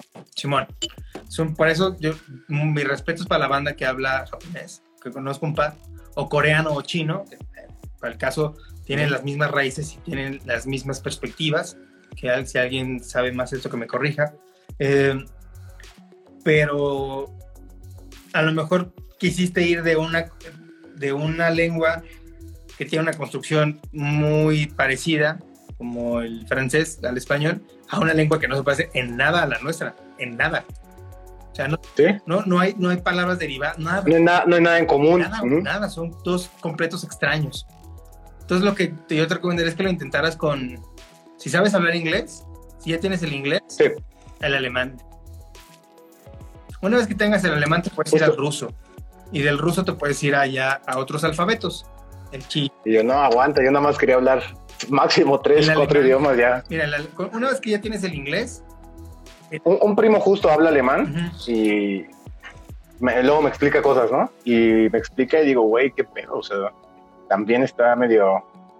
Está rarón, pero sí veo la relación con, con el inglés. O sea, hay muchas palabras sí, mucho. o incluso gramaticales, ¿no? Ajá. O sea, el teléfono con doble N, este, telefone, ¿no? O sea, es como, como que digo, ah, qué cagado, o sea, no, no me lo había imaginado. No estoy seguro si son la- el inglés es sajón y los alemanes protogermánico, pero tienen, tuvieron un momento de comunión muy grande cuando los, eh, los teutones estuvieron en contacto con los sajones, entonces en ese punto de contacto hay muchas palabras en común, pero sus gramáticas no son iguales, ¿no? Sus gramáticas son muy diferentes, pero tienes, ya tienes un paso avanzado. Eh, Qué chido, ¿eh? y, si te quieres seguir por las romances, yo te sugiero el portugués. El portugués. Ah, es que fíjate que nunca me ha gustado mucho, Mucha nariz, pero mucha nariz. es muy nasal, ¿verdad? Es, es muy nasal y aparte, no sé, nunca me ha llamado la atención como tal. Y O sea, un amigo dice que es, el, es la lengua más evolucionada del latín. No sé por qué lo dice. ¿en serio? Sí, me, di- dice que el, el italiano es la menos evolucionada. No, no sé por qué. El español, el, el, el, romano, el español, el francés y hasta después está el portugués, como una lengua que tuvo una tercera evolución, ¿no? Que, que del- el portugués deriva de una, de una lengua que se hablaba en Galicia, era el galaico portugués. Esa lengua, el galaico portugués, evoluciona en Portugal y se instala ahí. Y de hecho el gallego se parece más al portugués que al español. Eh, entonces por eso dicen que tiene Ok. tercera evolución. Y a mí francamente no me consta porque mi portugués es muy malo. No tengo... No, me sé, me sé frases y por series de Netflix. Porque alguna vez me eché la de 3% y todo el tiempo hablan en portugués. Yo soy muy de ver las series o películas en su idioma original, si Ah, se puede. sí, chido. Y, y pues está, está brasileña la serie, entonces me la eché. Y hablaban todo el tiempo el, el 3%. Y no, no, a mí no me sale el acento, pero Ajá. como que ya de tanto escucharlo me empecé a aprender palabras y. Eso luego pasa, por ejemplo, yo que soy súper otaku, güey, la neta, te voy a confesar, soy fan del Con anime. razón te fuiste a japonés, ¿verdad? me fui a japonés y fue muy curioso porque había veces que, no sé si ya era mental, pero veces que yo estaba viendo esta serie y de repente no ponía atención al subtítulo y según yo entendía qué dijo. Me regresaba y había dicho algo muy parecido. Pero también siento que, pues, como estás viendo la animación y es algo muy obvio, como que lo relacionas, ¿no? O sea, Yo, yo no o sea no sé, Yo, hace una acción sí, claro. y el personaje y pues ya dices, ah, ok, o sea, no, tampoco es como que era brillante por eso. Claro, no sé si a mí me pasó, me pasa eso con el, con, con el francés, que ya puedo no ver los subtítulos y sé de lo que está hablando. No, tal vez no, no, no puedo hacer una traducción inmediata, o sea, no puedo hacer una, ¿cómo le llaman? Pero te das como una idea, ¿no? Muy, muy grande. Pero ya, Ah. ya entiendo el contexto y digo, ah, claro, tiene razón. Eh, y también ha- hago lo mismo, pero eh, de ver la película en, en su lengua original y a veces le pongo los subtítulos en esa lengua para obligarme a leerlos. A leerlos. Sí. Ah, eso está súper bien, ¿eh? En inglés Digo, hago. japonés no puedes hacer eso, pero En inglés eso, eso hago cuando la película, cuando tengo tiempo de ver la película puedo estar parando. Eh, digo, no lo hago con, con Avengers o con el Snyder Cut, ¿no? Pero sí, sí, sí paro el, la película y, y escucho, ah, lo que dijo, este, esos son sus, sus subtítulos. Lo mismo en YouTube, cuando no tienen subtítulos en español, los prefiero leerlos en inglés. Porque la- con- cuando lo leo entiendo muchísimo mejor el inglés que cuando lo escucho. Mi oído eh, bilingüe está Ah. atrofiadísimo. Qué loco. O sea, a mí me pasa parecido, pero a mí lo que me pasa, por ejemplo, del inglés es que comprendo términos como, digamos, muy complejos del inglés, o sea, de un inglés avanzado, cuando lo escucho o lo leo, Ajá. y es como, sí, o sea, lo, lo entiendo, ¿no? Hasta me imagino como de respuesta, pero ya a la hora de hablarlo, no puedo. O sea, se me corta y me vuelvo, no sé cómo explicarlo, pero me voy a un vocabulario muy básico. Ah, Y entonces, por ejemplo, a, a veces que estoy pensando en lo que quisiera responder, me puedo imaginar, o sea, si estoy imaginando el guion de una peli, pues me puedo imaginar un- una, como una oración o frase a lo mejor como más compleja de inglés, ¿no? Una respuesta compleja. Pero a la hora de hablarlo es como, ah, hello. O sea, me quedo súper corto, ¿no? Con, con, con lo que quería decir a lo que pensé. Entonces, no sé ahí qué. Digo, a lo mejor también es práctica, ¿no? Más o menos en que desde morrillo. Desde morrillo. Es que el, el- yo, yo creo que yo también empecé desde chiquitín. Entonces, Sí. No, o sea, si, si, si platico con alguien, hablo un buen inglés, pues. ah, ya. pero, pero a la hora de quererlo hacer muy complejo, o sea, como con ya palabras más, es que se me fue la palabra, ¿Quieres pero hay, hay una palabra, complejas. Pues más que oraciones complejas, usar palabras más complejas, Ajá. mm, no, no sé cómo escribirlo, pero, pero sí, el, o sea, el uso de palabras más complejas es cuando ya a lo mejor como que me quiebro y acabo usando verbos muy simples, a pesar de que conozco muchos verbos más complejos. Entonces, está, está no sé, está, cagado. Una vez eh, tuve una entrevista en inglés con una persona que buscó por asuntos de trabajo. Eh, era un coreano. Un coreano, un coreano que vivía en Londres. Entonces, el, Ah, el inglés de, el inglés de los asiáticos, esto no tiene, no, no quiero decirlo de manera dis- de- discriminatoria, ni quiero tener sesgos, pero el inglés de los, de los asiáticos es muy malo. Su pronunciación es muy mala. Por alguna razón, les cuesta muchísimo trabajo. No, la razón es, lingüísticamente no están diseñados para hablar inglés. O sea, no están diseñados para hablar Oh. ninguna lengua que no sea la suya. Y más los japoneses, ¿no? Ok. tienen mucho paladar y tienen mucho sonido de garganta, o sea, mucho, o sea, este sonido que nace acá, en español no tenemos ninguno. O sea, a menos que sea el no tenemos sonidos de este tipo. No claqueamos los japoneses todo el Mm. tiempo. Entonces, esas ese desarrollo eh, fisiológico que se deriva del uso lingüístico lo tienen totalmente diferente al nuestro. Todo su inglés era muy malo. Y yo soy muy malo escuchando el inglés, malísimo, no, o sea, puedo, si lo leo lo entiendo, si lo escucho me pierdo. Entonces, imagínate, era un, era, era un mudo y un sordo. era un mudo, un mudo y un sordo. Sí, claro. Entonces le dije, le dije a una de mis mejores amigas que habla muy Y tu carnal, escríbeme, escríbeme. no, pero aparte no, no, no quería, porque además era un, un asunto que, en ese, a mí me, me interesaba muchísimo. Yo quería quedarme con esa Ujú. chamba, era una chamba en- de, con gente en Londres, ¿no? Yo decía, claro, y eso fue hace ya seis años, de esos ya tiene seis años. Entonces le dije a una de mis mejores amigas que habla muy, muy bien inglés, digo, vas a fingir que eres mi asistente y te vas a sentar ahí y me vas a ayudar a traducir.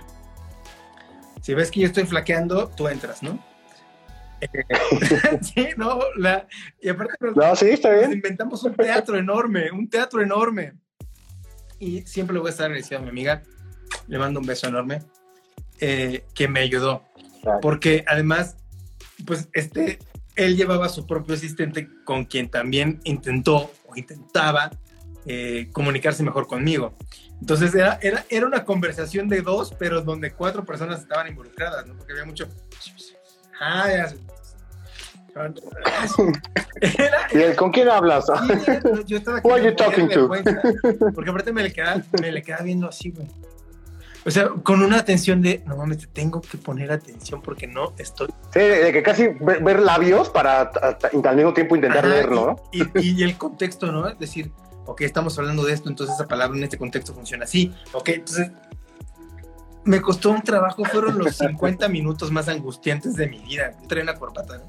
Entonces así como me quitaba la corbata. No, pues pa- pasa, No, pasa. güey. horrible, pero por eso, porque mi, mi oído- Pero qué chido, qué chido tu amiga que se rifó, ¿eh? Sí, no, se rifó y me decía, este, me decía en español, pero no, no, no traducía, me decía, ah, oye, si les hablas de tal cosa y si les presentas tal cosa, o sea, ella me, mm, por atrás, me iba a decir, no, no ¿Mm? traducía, pero me decía, muestra esto, haz esto, Te- porque me- lo que me quiere decir es, te están pidiendo esto, güey, no, no estás entendiendo, te están pidiendo esto, te están, Ujú. te están eh, preguntando tal cosa. Entonces, ella siempre estuvo ahí como, eh, como sparring, ayudándome en, en- en- en la entrevista, que fueron 50 minutos terribles. Y no lo vuelvo a hacer.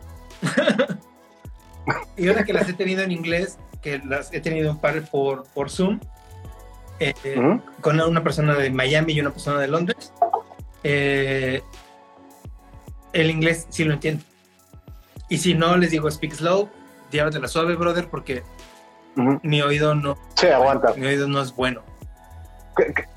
No sé si ahí también creo que depende, puede ser de las inteligencias, ¿no? O sea, tengo entendido que hay gente que hay más visual, auditiva o ya para aprender, ¿no? No, eso es un neuromito.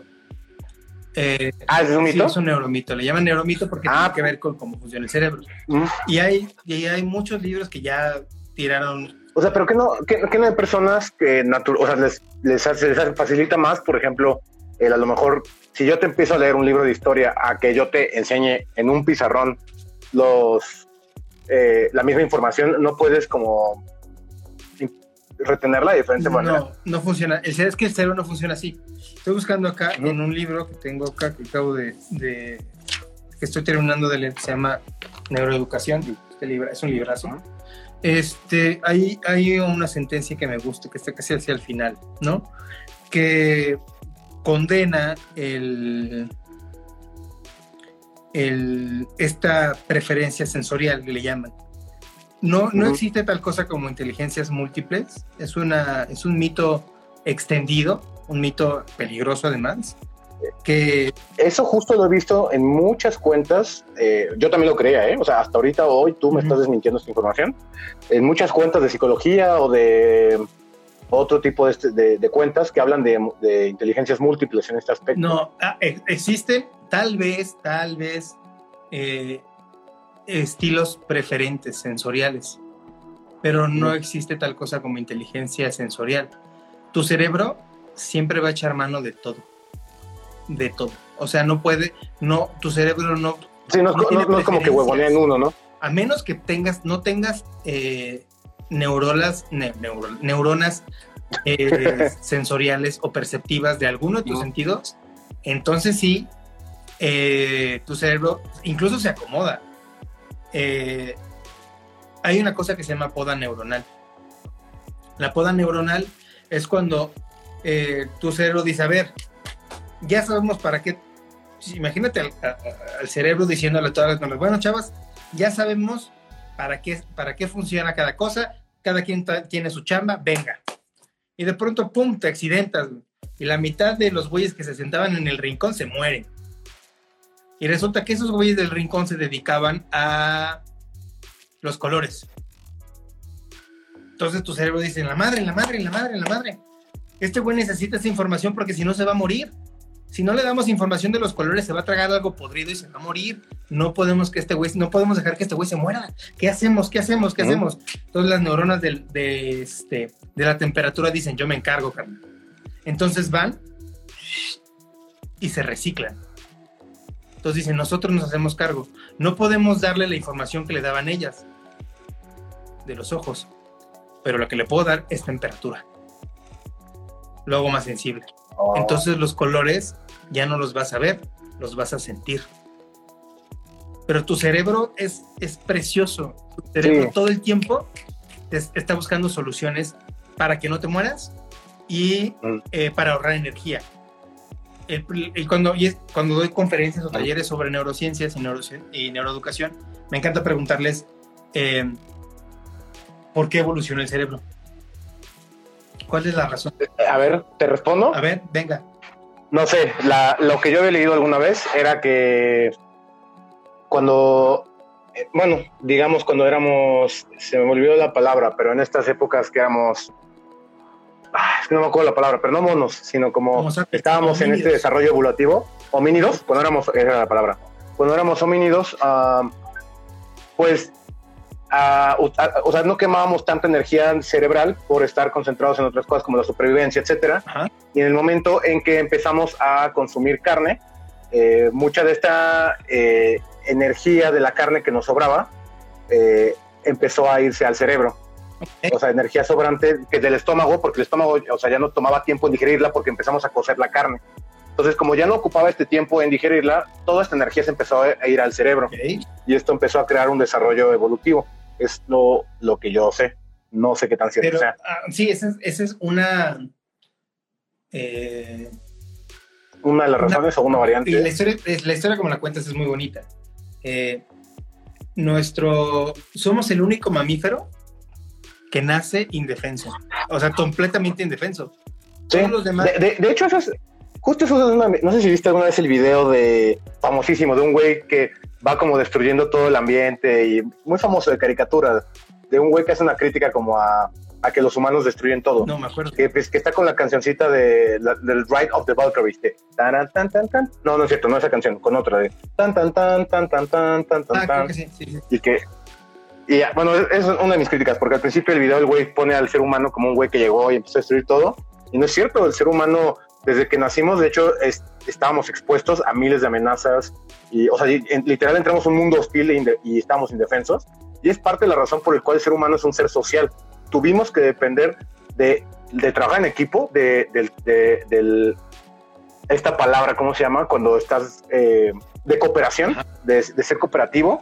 Por eso a mí me caga a todas las personas que es como naturalmente somos eh, esta idea de competición, esta idea de que el ser humano es egoístamente natural por naturaleza, porque es competitivo, es una mentira. O sea, de hecho, toda esta idea de el ser humano sobrevivió únicamente por su capacidad de cooperar y de poder eh, apoyarse unos a otros, ¿no? El hecho de que el humano aún así cargara con su especie aunque se lastimara, a pesar de que los ponía en riesgo de amenazas, fue una de las razones que nos permitió evolucionar como, como especie, ¿no? Sí, yo Pero bueno, solo quería aclarar muy bien, o sea, eh, Harari, Yuval Noah Harari, que Ah, sí, es creo que de mis favoritas, en Sapiens lo dice. Hay una sentencia que dice, para cuidar un cachorro se necesita una tribu. No, el cachorro no, no sobrevive solo y no necesita, y sus papás no pueden solos con la carga de criar al cachorro. Necesitas una tribu completa, una sociedad, ¿no? Y totalmente. y lo que dices del, del cerebro está muy, es muy chido, pero la pregunta es, ¿cuál es el objetivo de, de- de que evolucione nuestro cerebro? ¿Pensar más? ¿Ser más cabrón? ¿Ser mejor en matemáticas? ¿Ser... eh, cuando dicen es que tú eres- tu, tu cerebro está evolucionado porque piensas un chingo, porque... Sí, que, que es pensar, ¿no? O sea, que, que tú no Y, piensas. y- sí, claro. y hay, un, hay un concepto que es muy nuevo, que sa- salió publicado a finales del año pasado, que se llama alastosis. Cuando. Cuando yo lo leí dije, ¡pum! ¿Qué demonios es esto? De una neurocientífica inglesa. Alastosis es la evolución natural de nuestro cerebro para hacerse más flojo. Nosotros- nuestro cerebro evoluciona para ahorrar energía. Si vamos a ahorrar energía, carnal, lo nuestro, lo nuestro, lo nuestro es ahorrar energía. Ujú. Y toda la gente dice, pero ¿por qué no? El cerebro está para todo el tiempo chingando y pensando. El cerebro Ay, se te cortó el, el audio.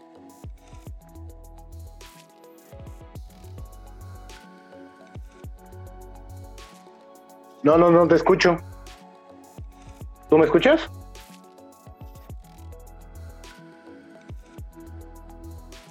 Hola, lo que nos escuchan, pueden escuchar a Mane, yo no lo escucho.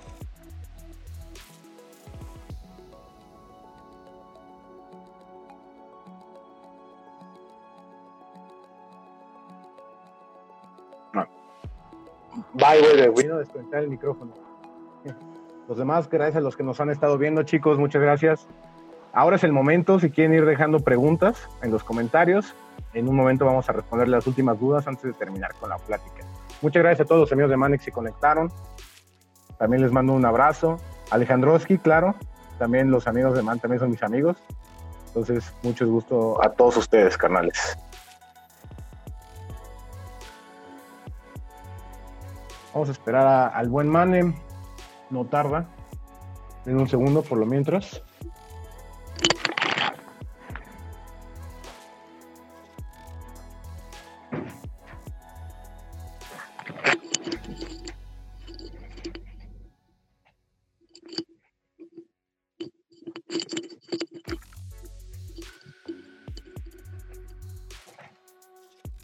Hola, Dylan Peniche.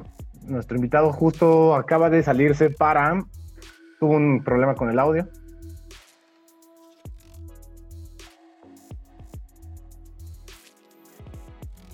Pero muchas gracias a los que se conectaron hoy. Han sido, han sido muchos. Les agradezco mucho. Les mando un saludo a todos los que nos han saludado en los comentarios. Eh, también los que tengan dudas las pueden ir dejando para el final para nuestro invitado.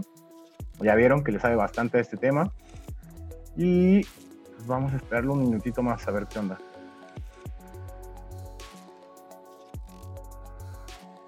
Diego Vesca. Hola Diego, ¿cómo estás? Justo, ahí está, ahí está, ya está de regreso. Justo llegaron a un tema muy interesante, chicos. Justo se les desconectó el audio, pero les va a gustar. Mane, ya volví, ya, ya, ¿sabes qué pasó? ya te escucho. Que me entró una, ¿Qué pasó? Me, me entró una, me entró una llamada. Ah, con razón, no te preocupes. Se, se dejó de escuchar todo. Sí, ya, ya, perdóname. No te preocupes. ¿Qué, estaba- qué estamos diciendo? Ya no me acuerdo. Me estabas platicando de la teoría neurolingüística que nos habla de que el cerebro Ah, sí, se encarga de ahorrar energía. El pinche cerebro está diseñado para ahorrar energía, güey. Entonces tú dices, carnal, eres lo único que tengo, no me, no me abandones.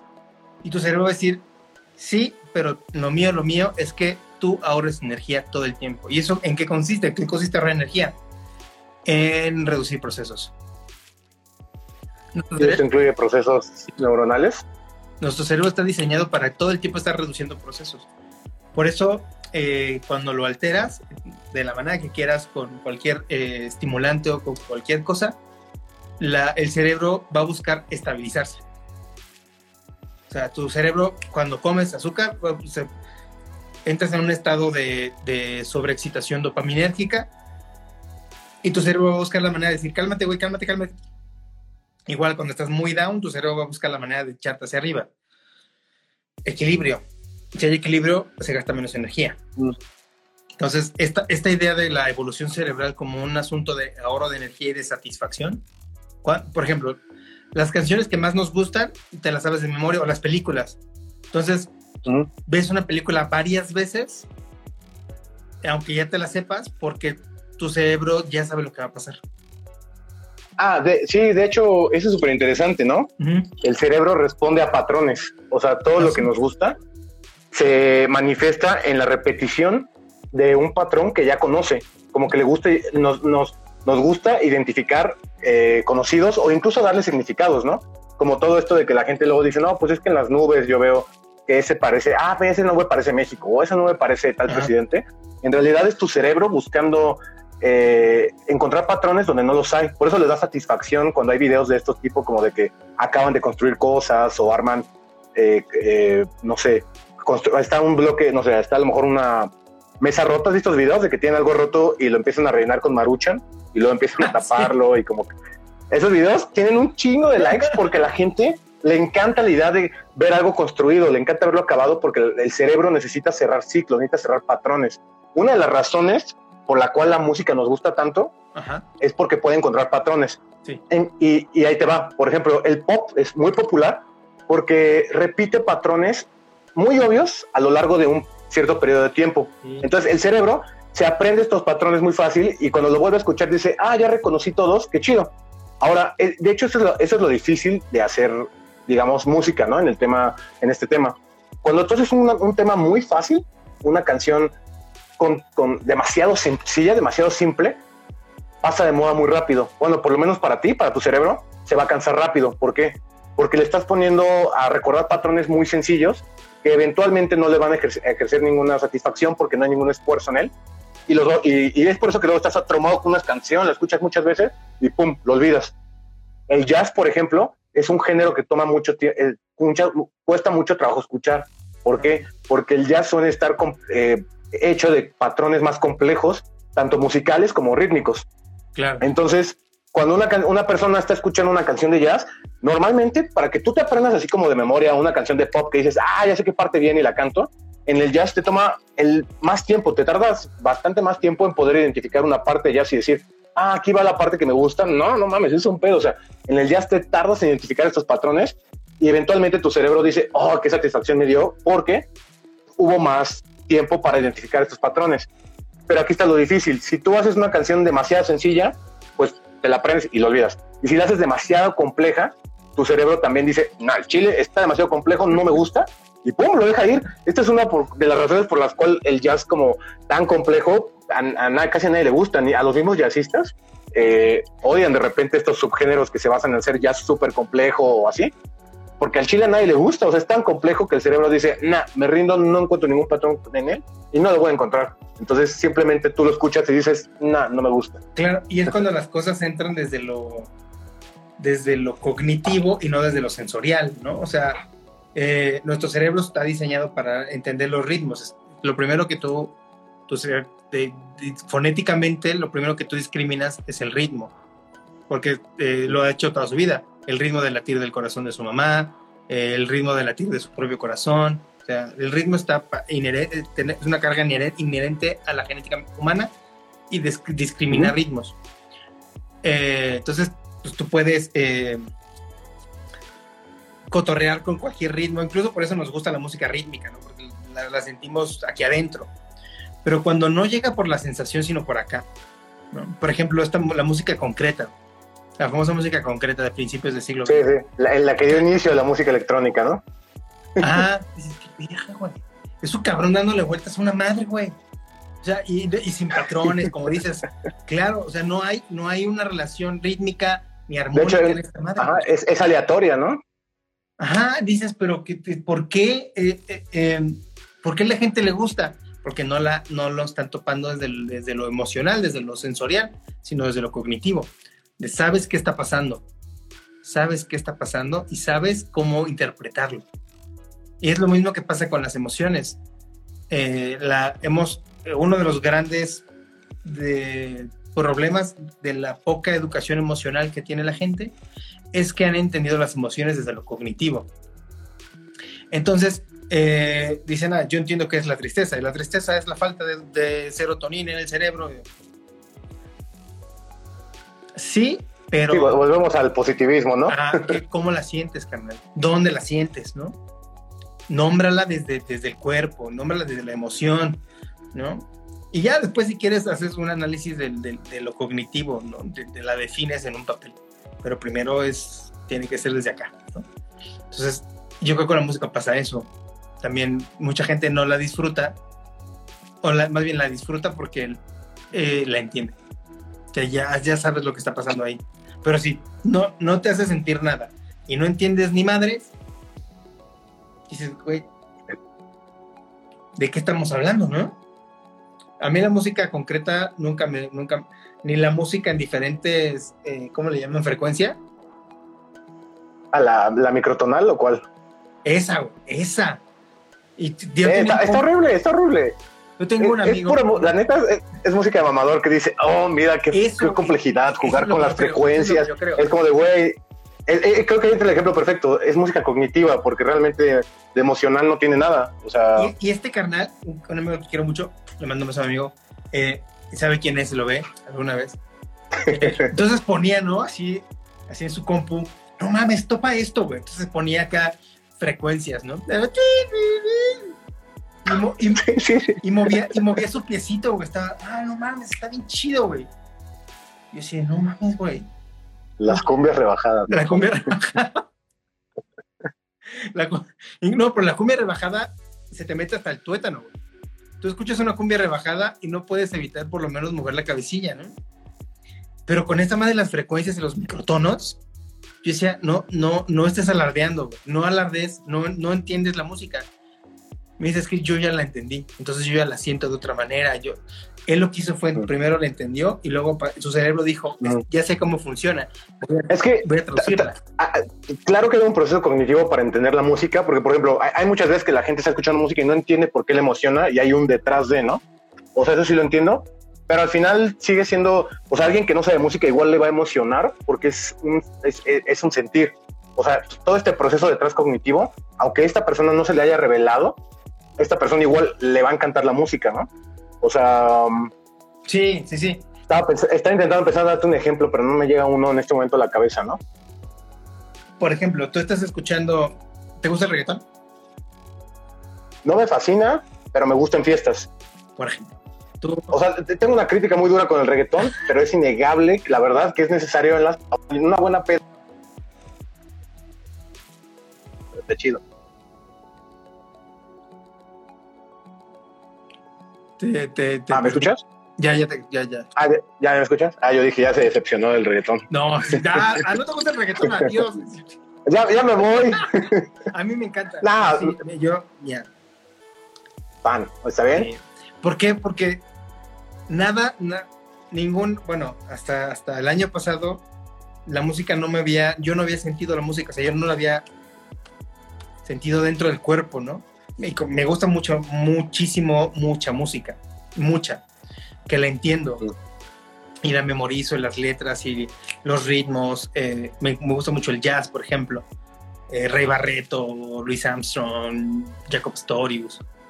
Pero el año pasado que estuve aquí solo y que empecé a experimentar este, episodios de soledad muy largos, el reggaetón fue como un levantón. Fue un, fue un levantón Ok. anímico. Y yo no me lo explicaba. Yo decía, pero ¿por qué esta madre me pone de buen humor, güey? Si dice, si las letras son horribles, si las... Sí, sí, sí. Y una vez que dije, ah, ya vi por qué. porque mi cuerpo estaba reaccionando. Mi, mi, mi cuerpo dijo, güey, esto te va, te va a poner de buen humor y rítmicamente se conecta ah. contigo. Y el famoso dembow. ¿Alguna vez El dembow, justo. ¿Alguna vez has visto los videos de un güey que se llama Te lo dijo el chombo? Ah, sí. Cuando te explica lo del dembow, mira. Ajá.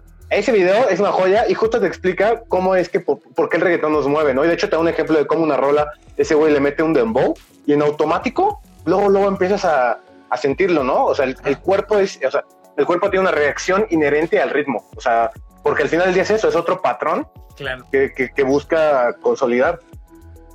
para mí, por ejemplo, un, chavo nos pone, para mí el ritmo lo es todo, casi la letra me vale. Es que creo que es donde entra, también creo que es un poco de gustos, ¿no? O sea, para mí también sería injusto decir que una, o sea, una música que no te hace bailar no es, no te hace sentir, ¿no? Porque pues estarías dejando de lado a prácticamente cualquier. Y además, y hay música súper chida.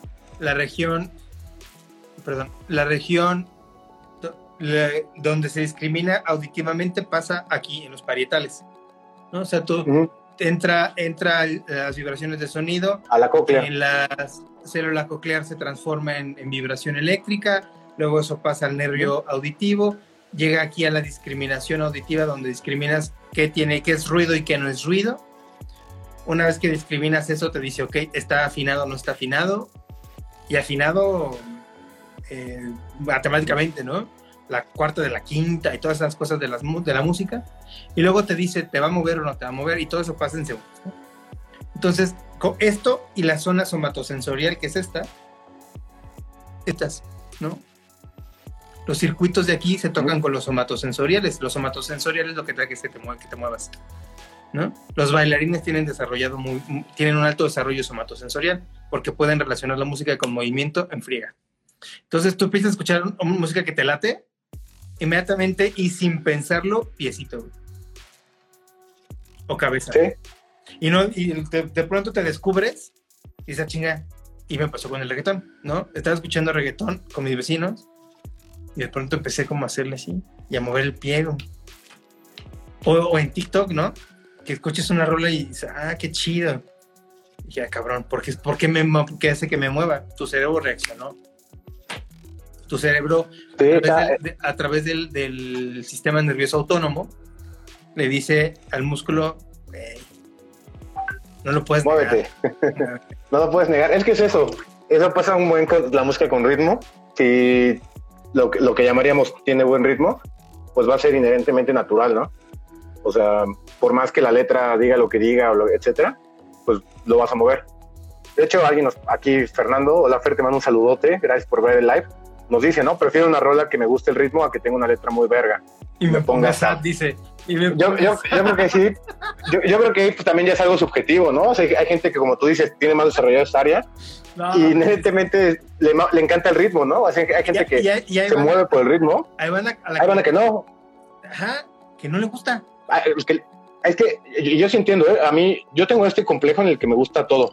O sea, de repente hay otro, uno que otro género, por ejemplo, el reggae no me encanta, pero hay uno que otro género que a mí no me gusta, ¿no?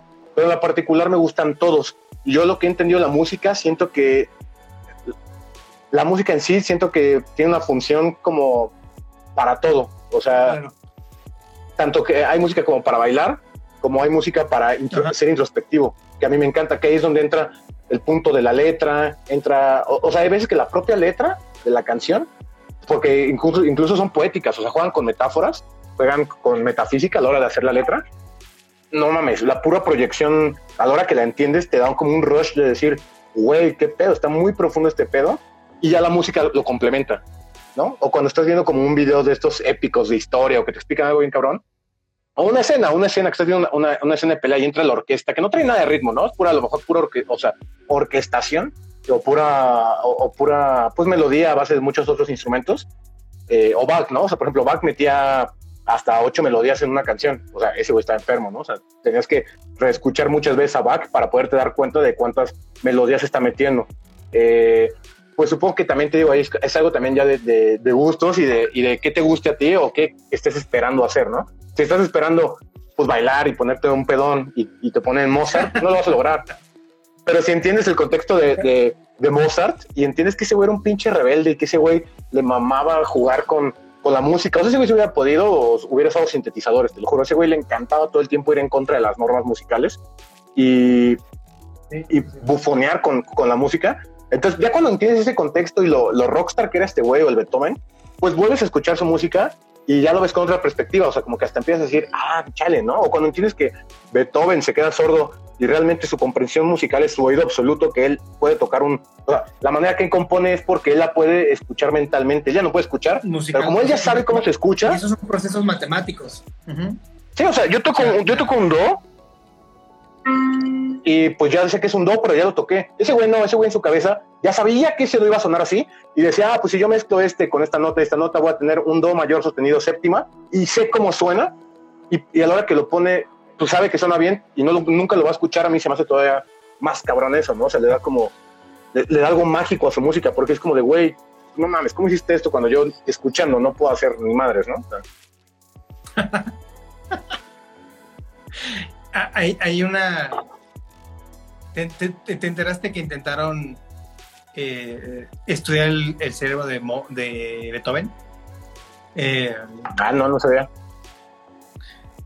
a finales de los, del siglo XIX hicieron, se puso de moda el estudio fisiológico del cráneo, del cerebro. Intentaron a partir de, el estudio de la composición cerebral, sin entrar en su, en su funcionamiento, eh, analizar eh, el comportamiento humano. Entonces dijeron, bueno, ¿quién es el güey más cabrón que hemos conocido? Beethoven. Entonces van a van a su tumba, profanan la tumba, sacan, sacan la, lo mismo hicieron con el de este, dicen, sacan la cabeza, pinche cerebro ya no había nada, ya, ya, el cerebro es, es, es, un tejido muy, muy sensible y se descompone rapidísimo. Pero habían, en, había algunos filamentos todavía y había en la cavidad craneal había lesiones, ¿no? Sí, rasponcitos.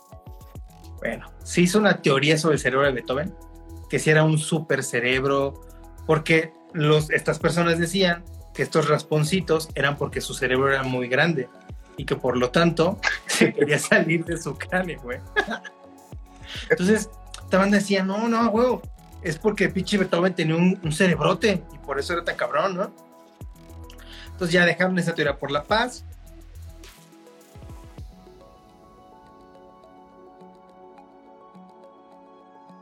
Dice, la gente estaba, estaba interesadísima en conocer el cerebro de Einstein, que era el hombre más brillante que había puesto los pies sobre la Tierra. Y además de todas las inconsistencias que tiene una premisa y una conclusión como esas, eh, pues la única manera de saberlo era ir a su tumba y sacar su cerebro. Entonces, en cuanto se muere, dijeron, ahora es cuando. Y ahí van a profanar el pinche, la tumba de, de Einstein las, y sacan el cerebro. Entonces ya lo ven así como, a ver, este es un super cerebro. A ver, saca el, de, saca el del güey que asesinaron ayer en la, aquí atrás. Igual. Iguales, güey. A ver, pésalos. No, pues el de Einstein pesa 0.4 gramos menos. A ver, este. Le sacaron medias por todos lados. A ver, ¿en qué se distingue? A ver, la, la, este, la materia blanca, la que está en el, entre hemisferios, mm. eh, el surco intraparietal, el surco intraparietal. A ver, el surco intraparietal. Pues tiene igual de, igual de, este, de angosto, ¿no? Decían, no, porque a lo mejor el surco intraparietal de Einstein es más, más, más breve y por lo tanto su cerebro no tiene hemisferios, no es un gran cerebro, ¿no? Dije, no, bueno, o sea, empezaron a descartar ideas. Y entonces guardaron el cerebro de Einstein. Y llegaron otros. No, y que se fueron a robarse el cerebro de ese lugar. Entonces entraron de noche, eh, volaron las cerraduras, entraron, vieron el cerebro de Einstein. Bueno, vieron un cerebro y se lo llevaron. Entonces dijeron, nosotros íbamos a estudiar de verdad este pedo. Entonces le empiezan a meter los dedos y no, que es más espeso aquí, más viscoso acá. Entonces su región este, somatosensorial y su región intracránea. Muchas teorías súper locas, güey. Las publican. No era su cerebro. No era su cerebro, güey. no mames. No era su cerebro. Entonces dijeron, no mames. Y entonces la persona. Que, que tenía el cerebro decían, carnal, pues no sé con quién hiciste el experimento porque el cerebro de Einstein está aquí. ¿No? Entonces, el, el, el, estas ideas de, de, cómo funciona el cerebro a partir de su, de su fisiología, no, pues a, lo que pasa adentro es lo, lo, verdaderamente interesante, ¿no? Lo que, lo que hay ahí es la, las habilidades que tenía Beethoven o las que tenía... La, las, tiene, las tiene cualquiera. Las puede tener cualquiera, exactamente. No sí. existe tal cosa de, de como hecho, genio. No hay, no nadie, nadie nace genio.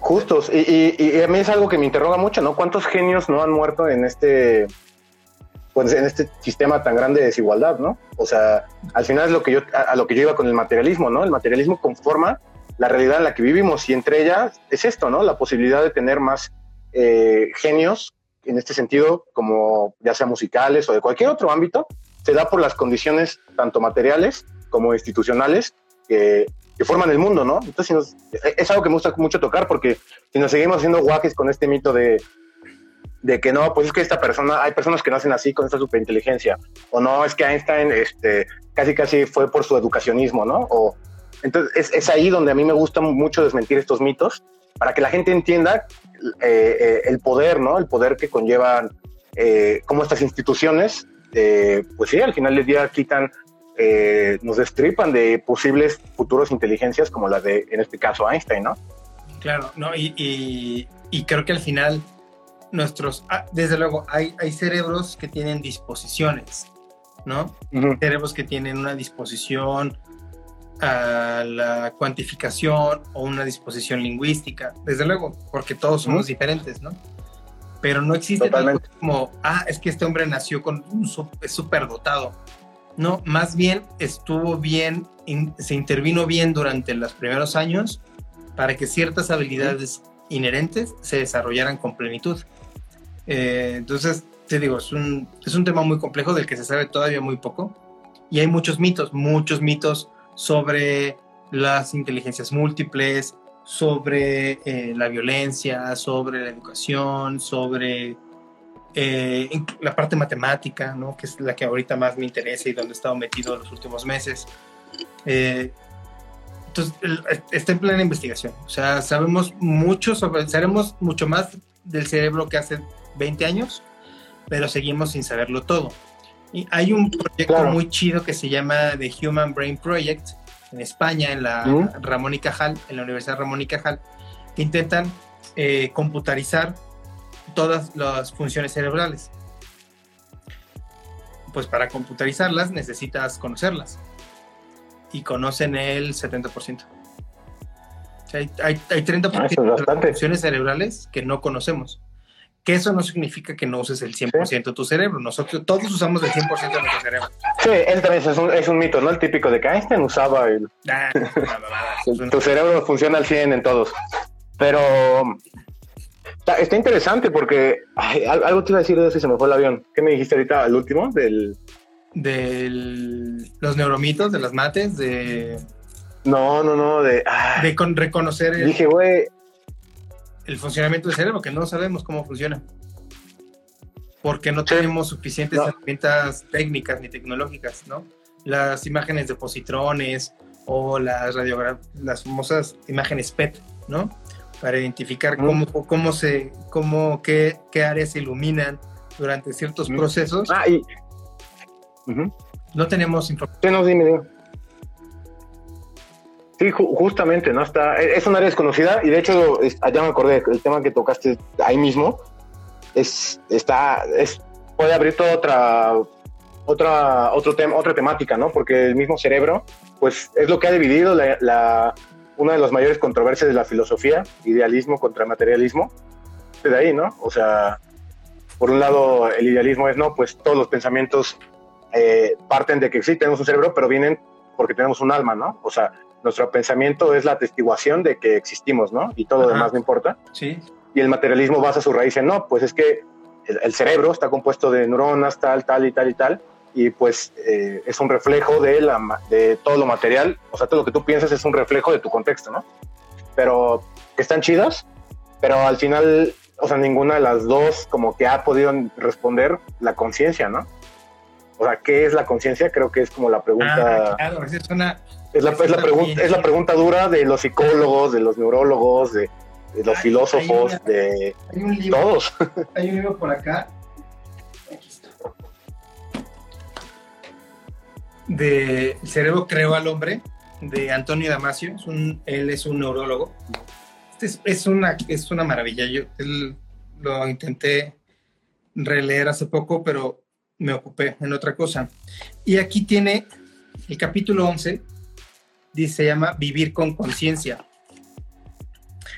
Y, e intenta hacer una, un- en todo el libro intenta hacer una radiografía de dónde está la conciencia, dónde vive la conciencia, dónde está el yo, ¿no? ¿no? Y llegó a una conclusión muy interesante. El yo está en el tálamo, aquí atrás. Ahí está el yo, ahí vive la conciencia. Eh, y ahí vive y ahí habita porque está cerca del hipocampo, de la memoria hipocampal, ¿no? de la memoria episódica. Y porque además se relaciona, ahí convergen los, los nervios auditivos y los oculares que van, Visuales. A, que van a dar al occipital. Entonces, eh, y tiene una, tiene una teoría, una hipótesis de equivalencia cerebro-mente. Muy, muy chida. Eh, no los spoileo. Eh, me ven. Dice ahí, hipótesis cerebro-mente. Es una joya. Este libro es una joya de, la neurología y de las neurociencias. Entonces, a la banda a la que le interese conocer más cómo funciona su cochino cerebro eh, y dónde están alojadas las emociones, dónde está alojado el aprendizaje, dónde está alojado eh, el yo, el amor por la familia, eh, este, el sí mismo autobiográfico, dónde vive ese relato que te cuentas de ti mismo, este librazo. Este es Buenísimo, una- ¿eh? De hecho,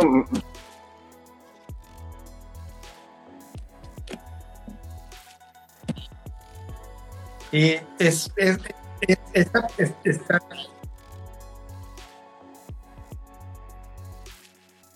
es, lo, es un tono de divulgación, pero bien, está muy bien escrito. Y esta traducción, es- ok. la original está en portugués, porque Damasio es portugués. Lo voy a leer, lo voy a leer, ¿eh? Está súper Sí, interesante. está, es muy cool, muy, muy cool.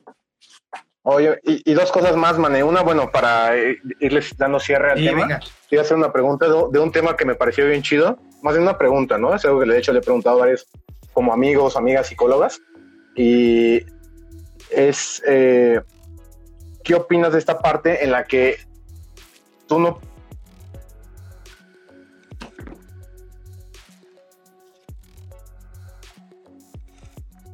te perdí, te perdí, te perdí. Ah, ¿me escuchas ahí?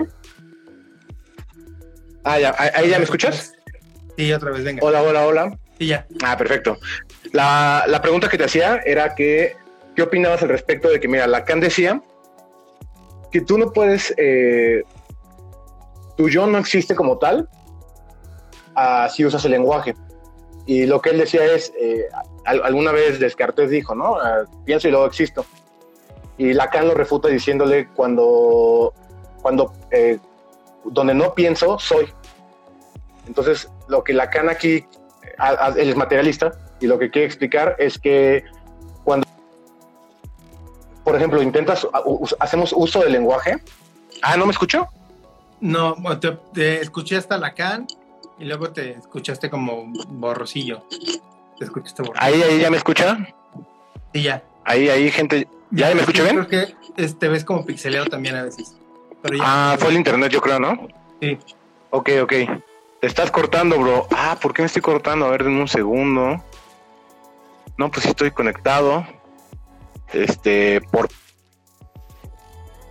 Ok, perfecto. Vamos a continuar.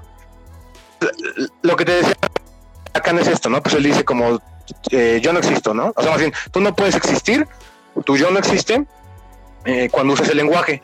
Porque, pues, para hacerte eh, pa- para, para ponerte en contexto, alguna vez René Descartes dijo, eh, pienso luego existo, ¿no?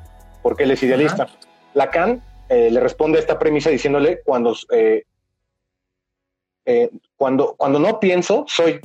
Donde no pienso, soy. Y entonces existe yo.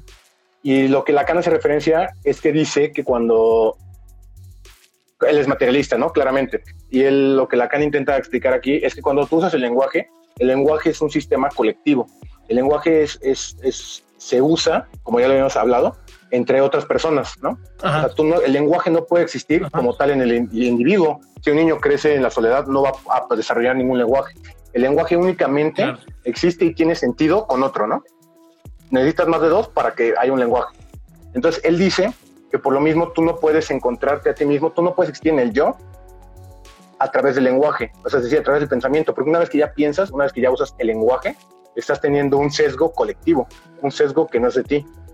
Ya. Obviamente eh, está muy tripeado, está muy tripeado, y, pero tienen parte razón. Entonces es algo que me gusta preguntarle eh, pues a las personas a ver qué, qué, respuesta dan al respecto, qué opinan, porque ni yo tengo una respuesta, ¿sabes?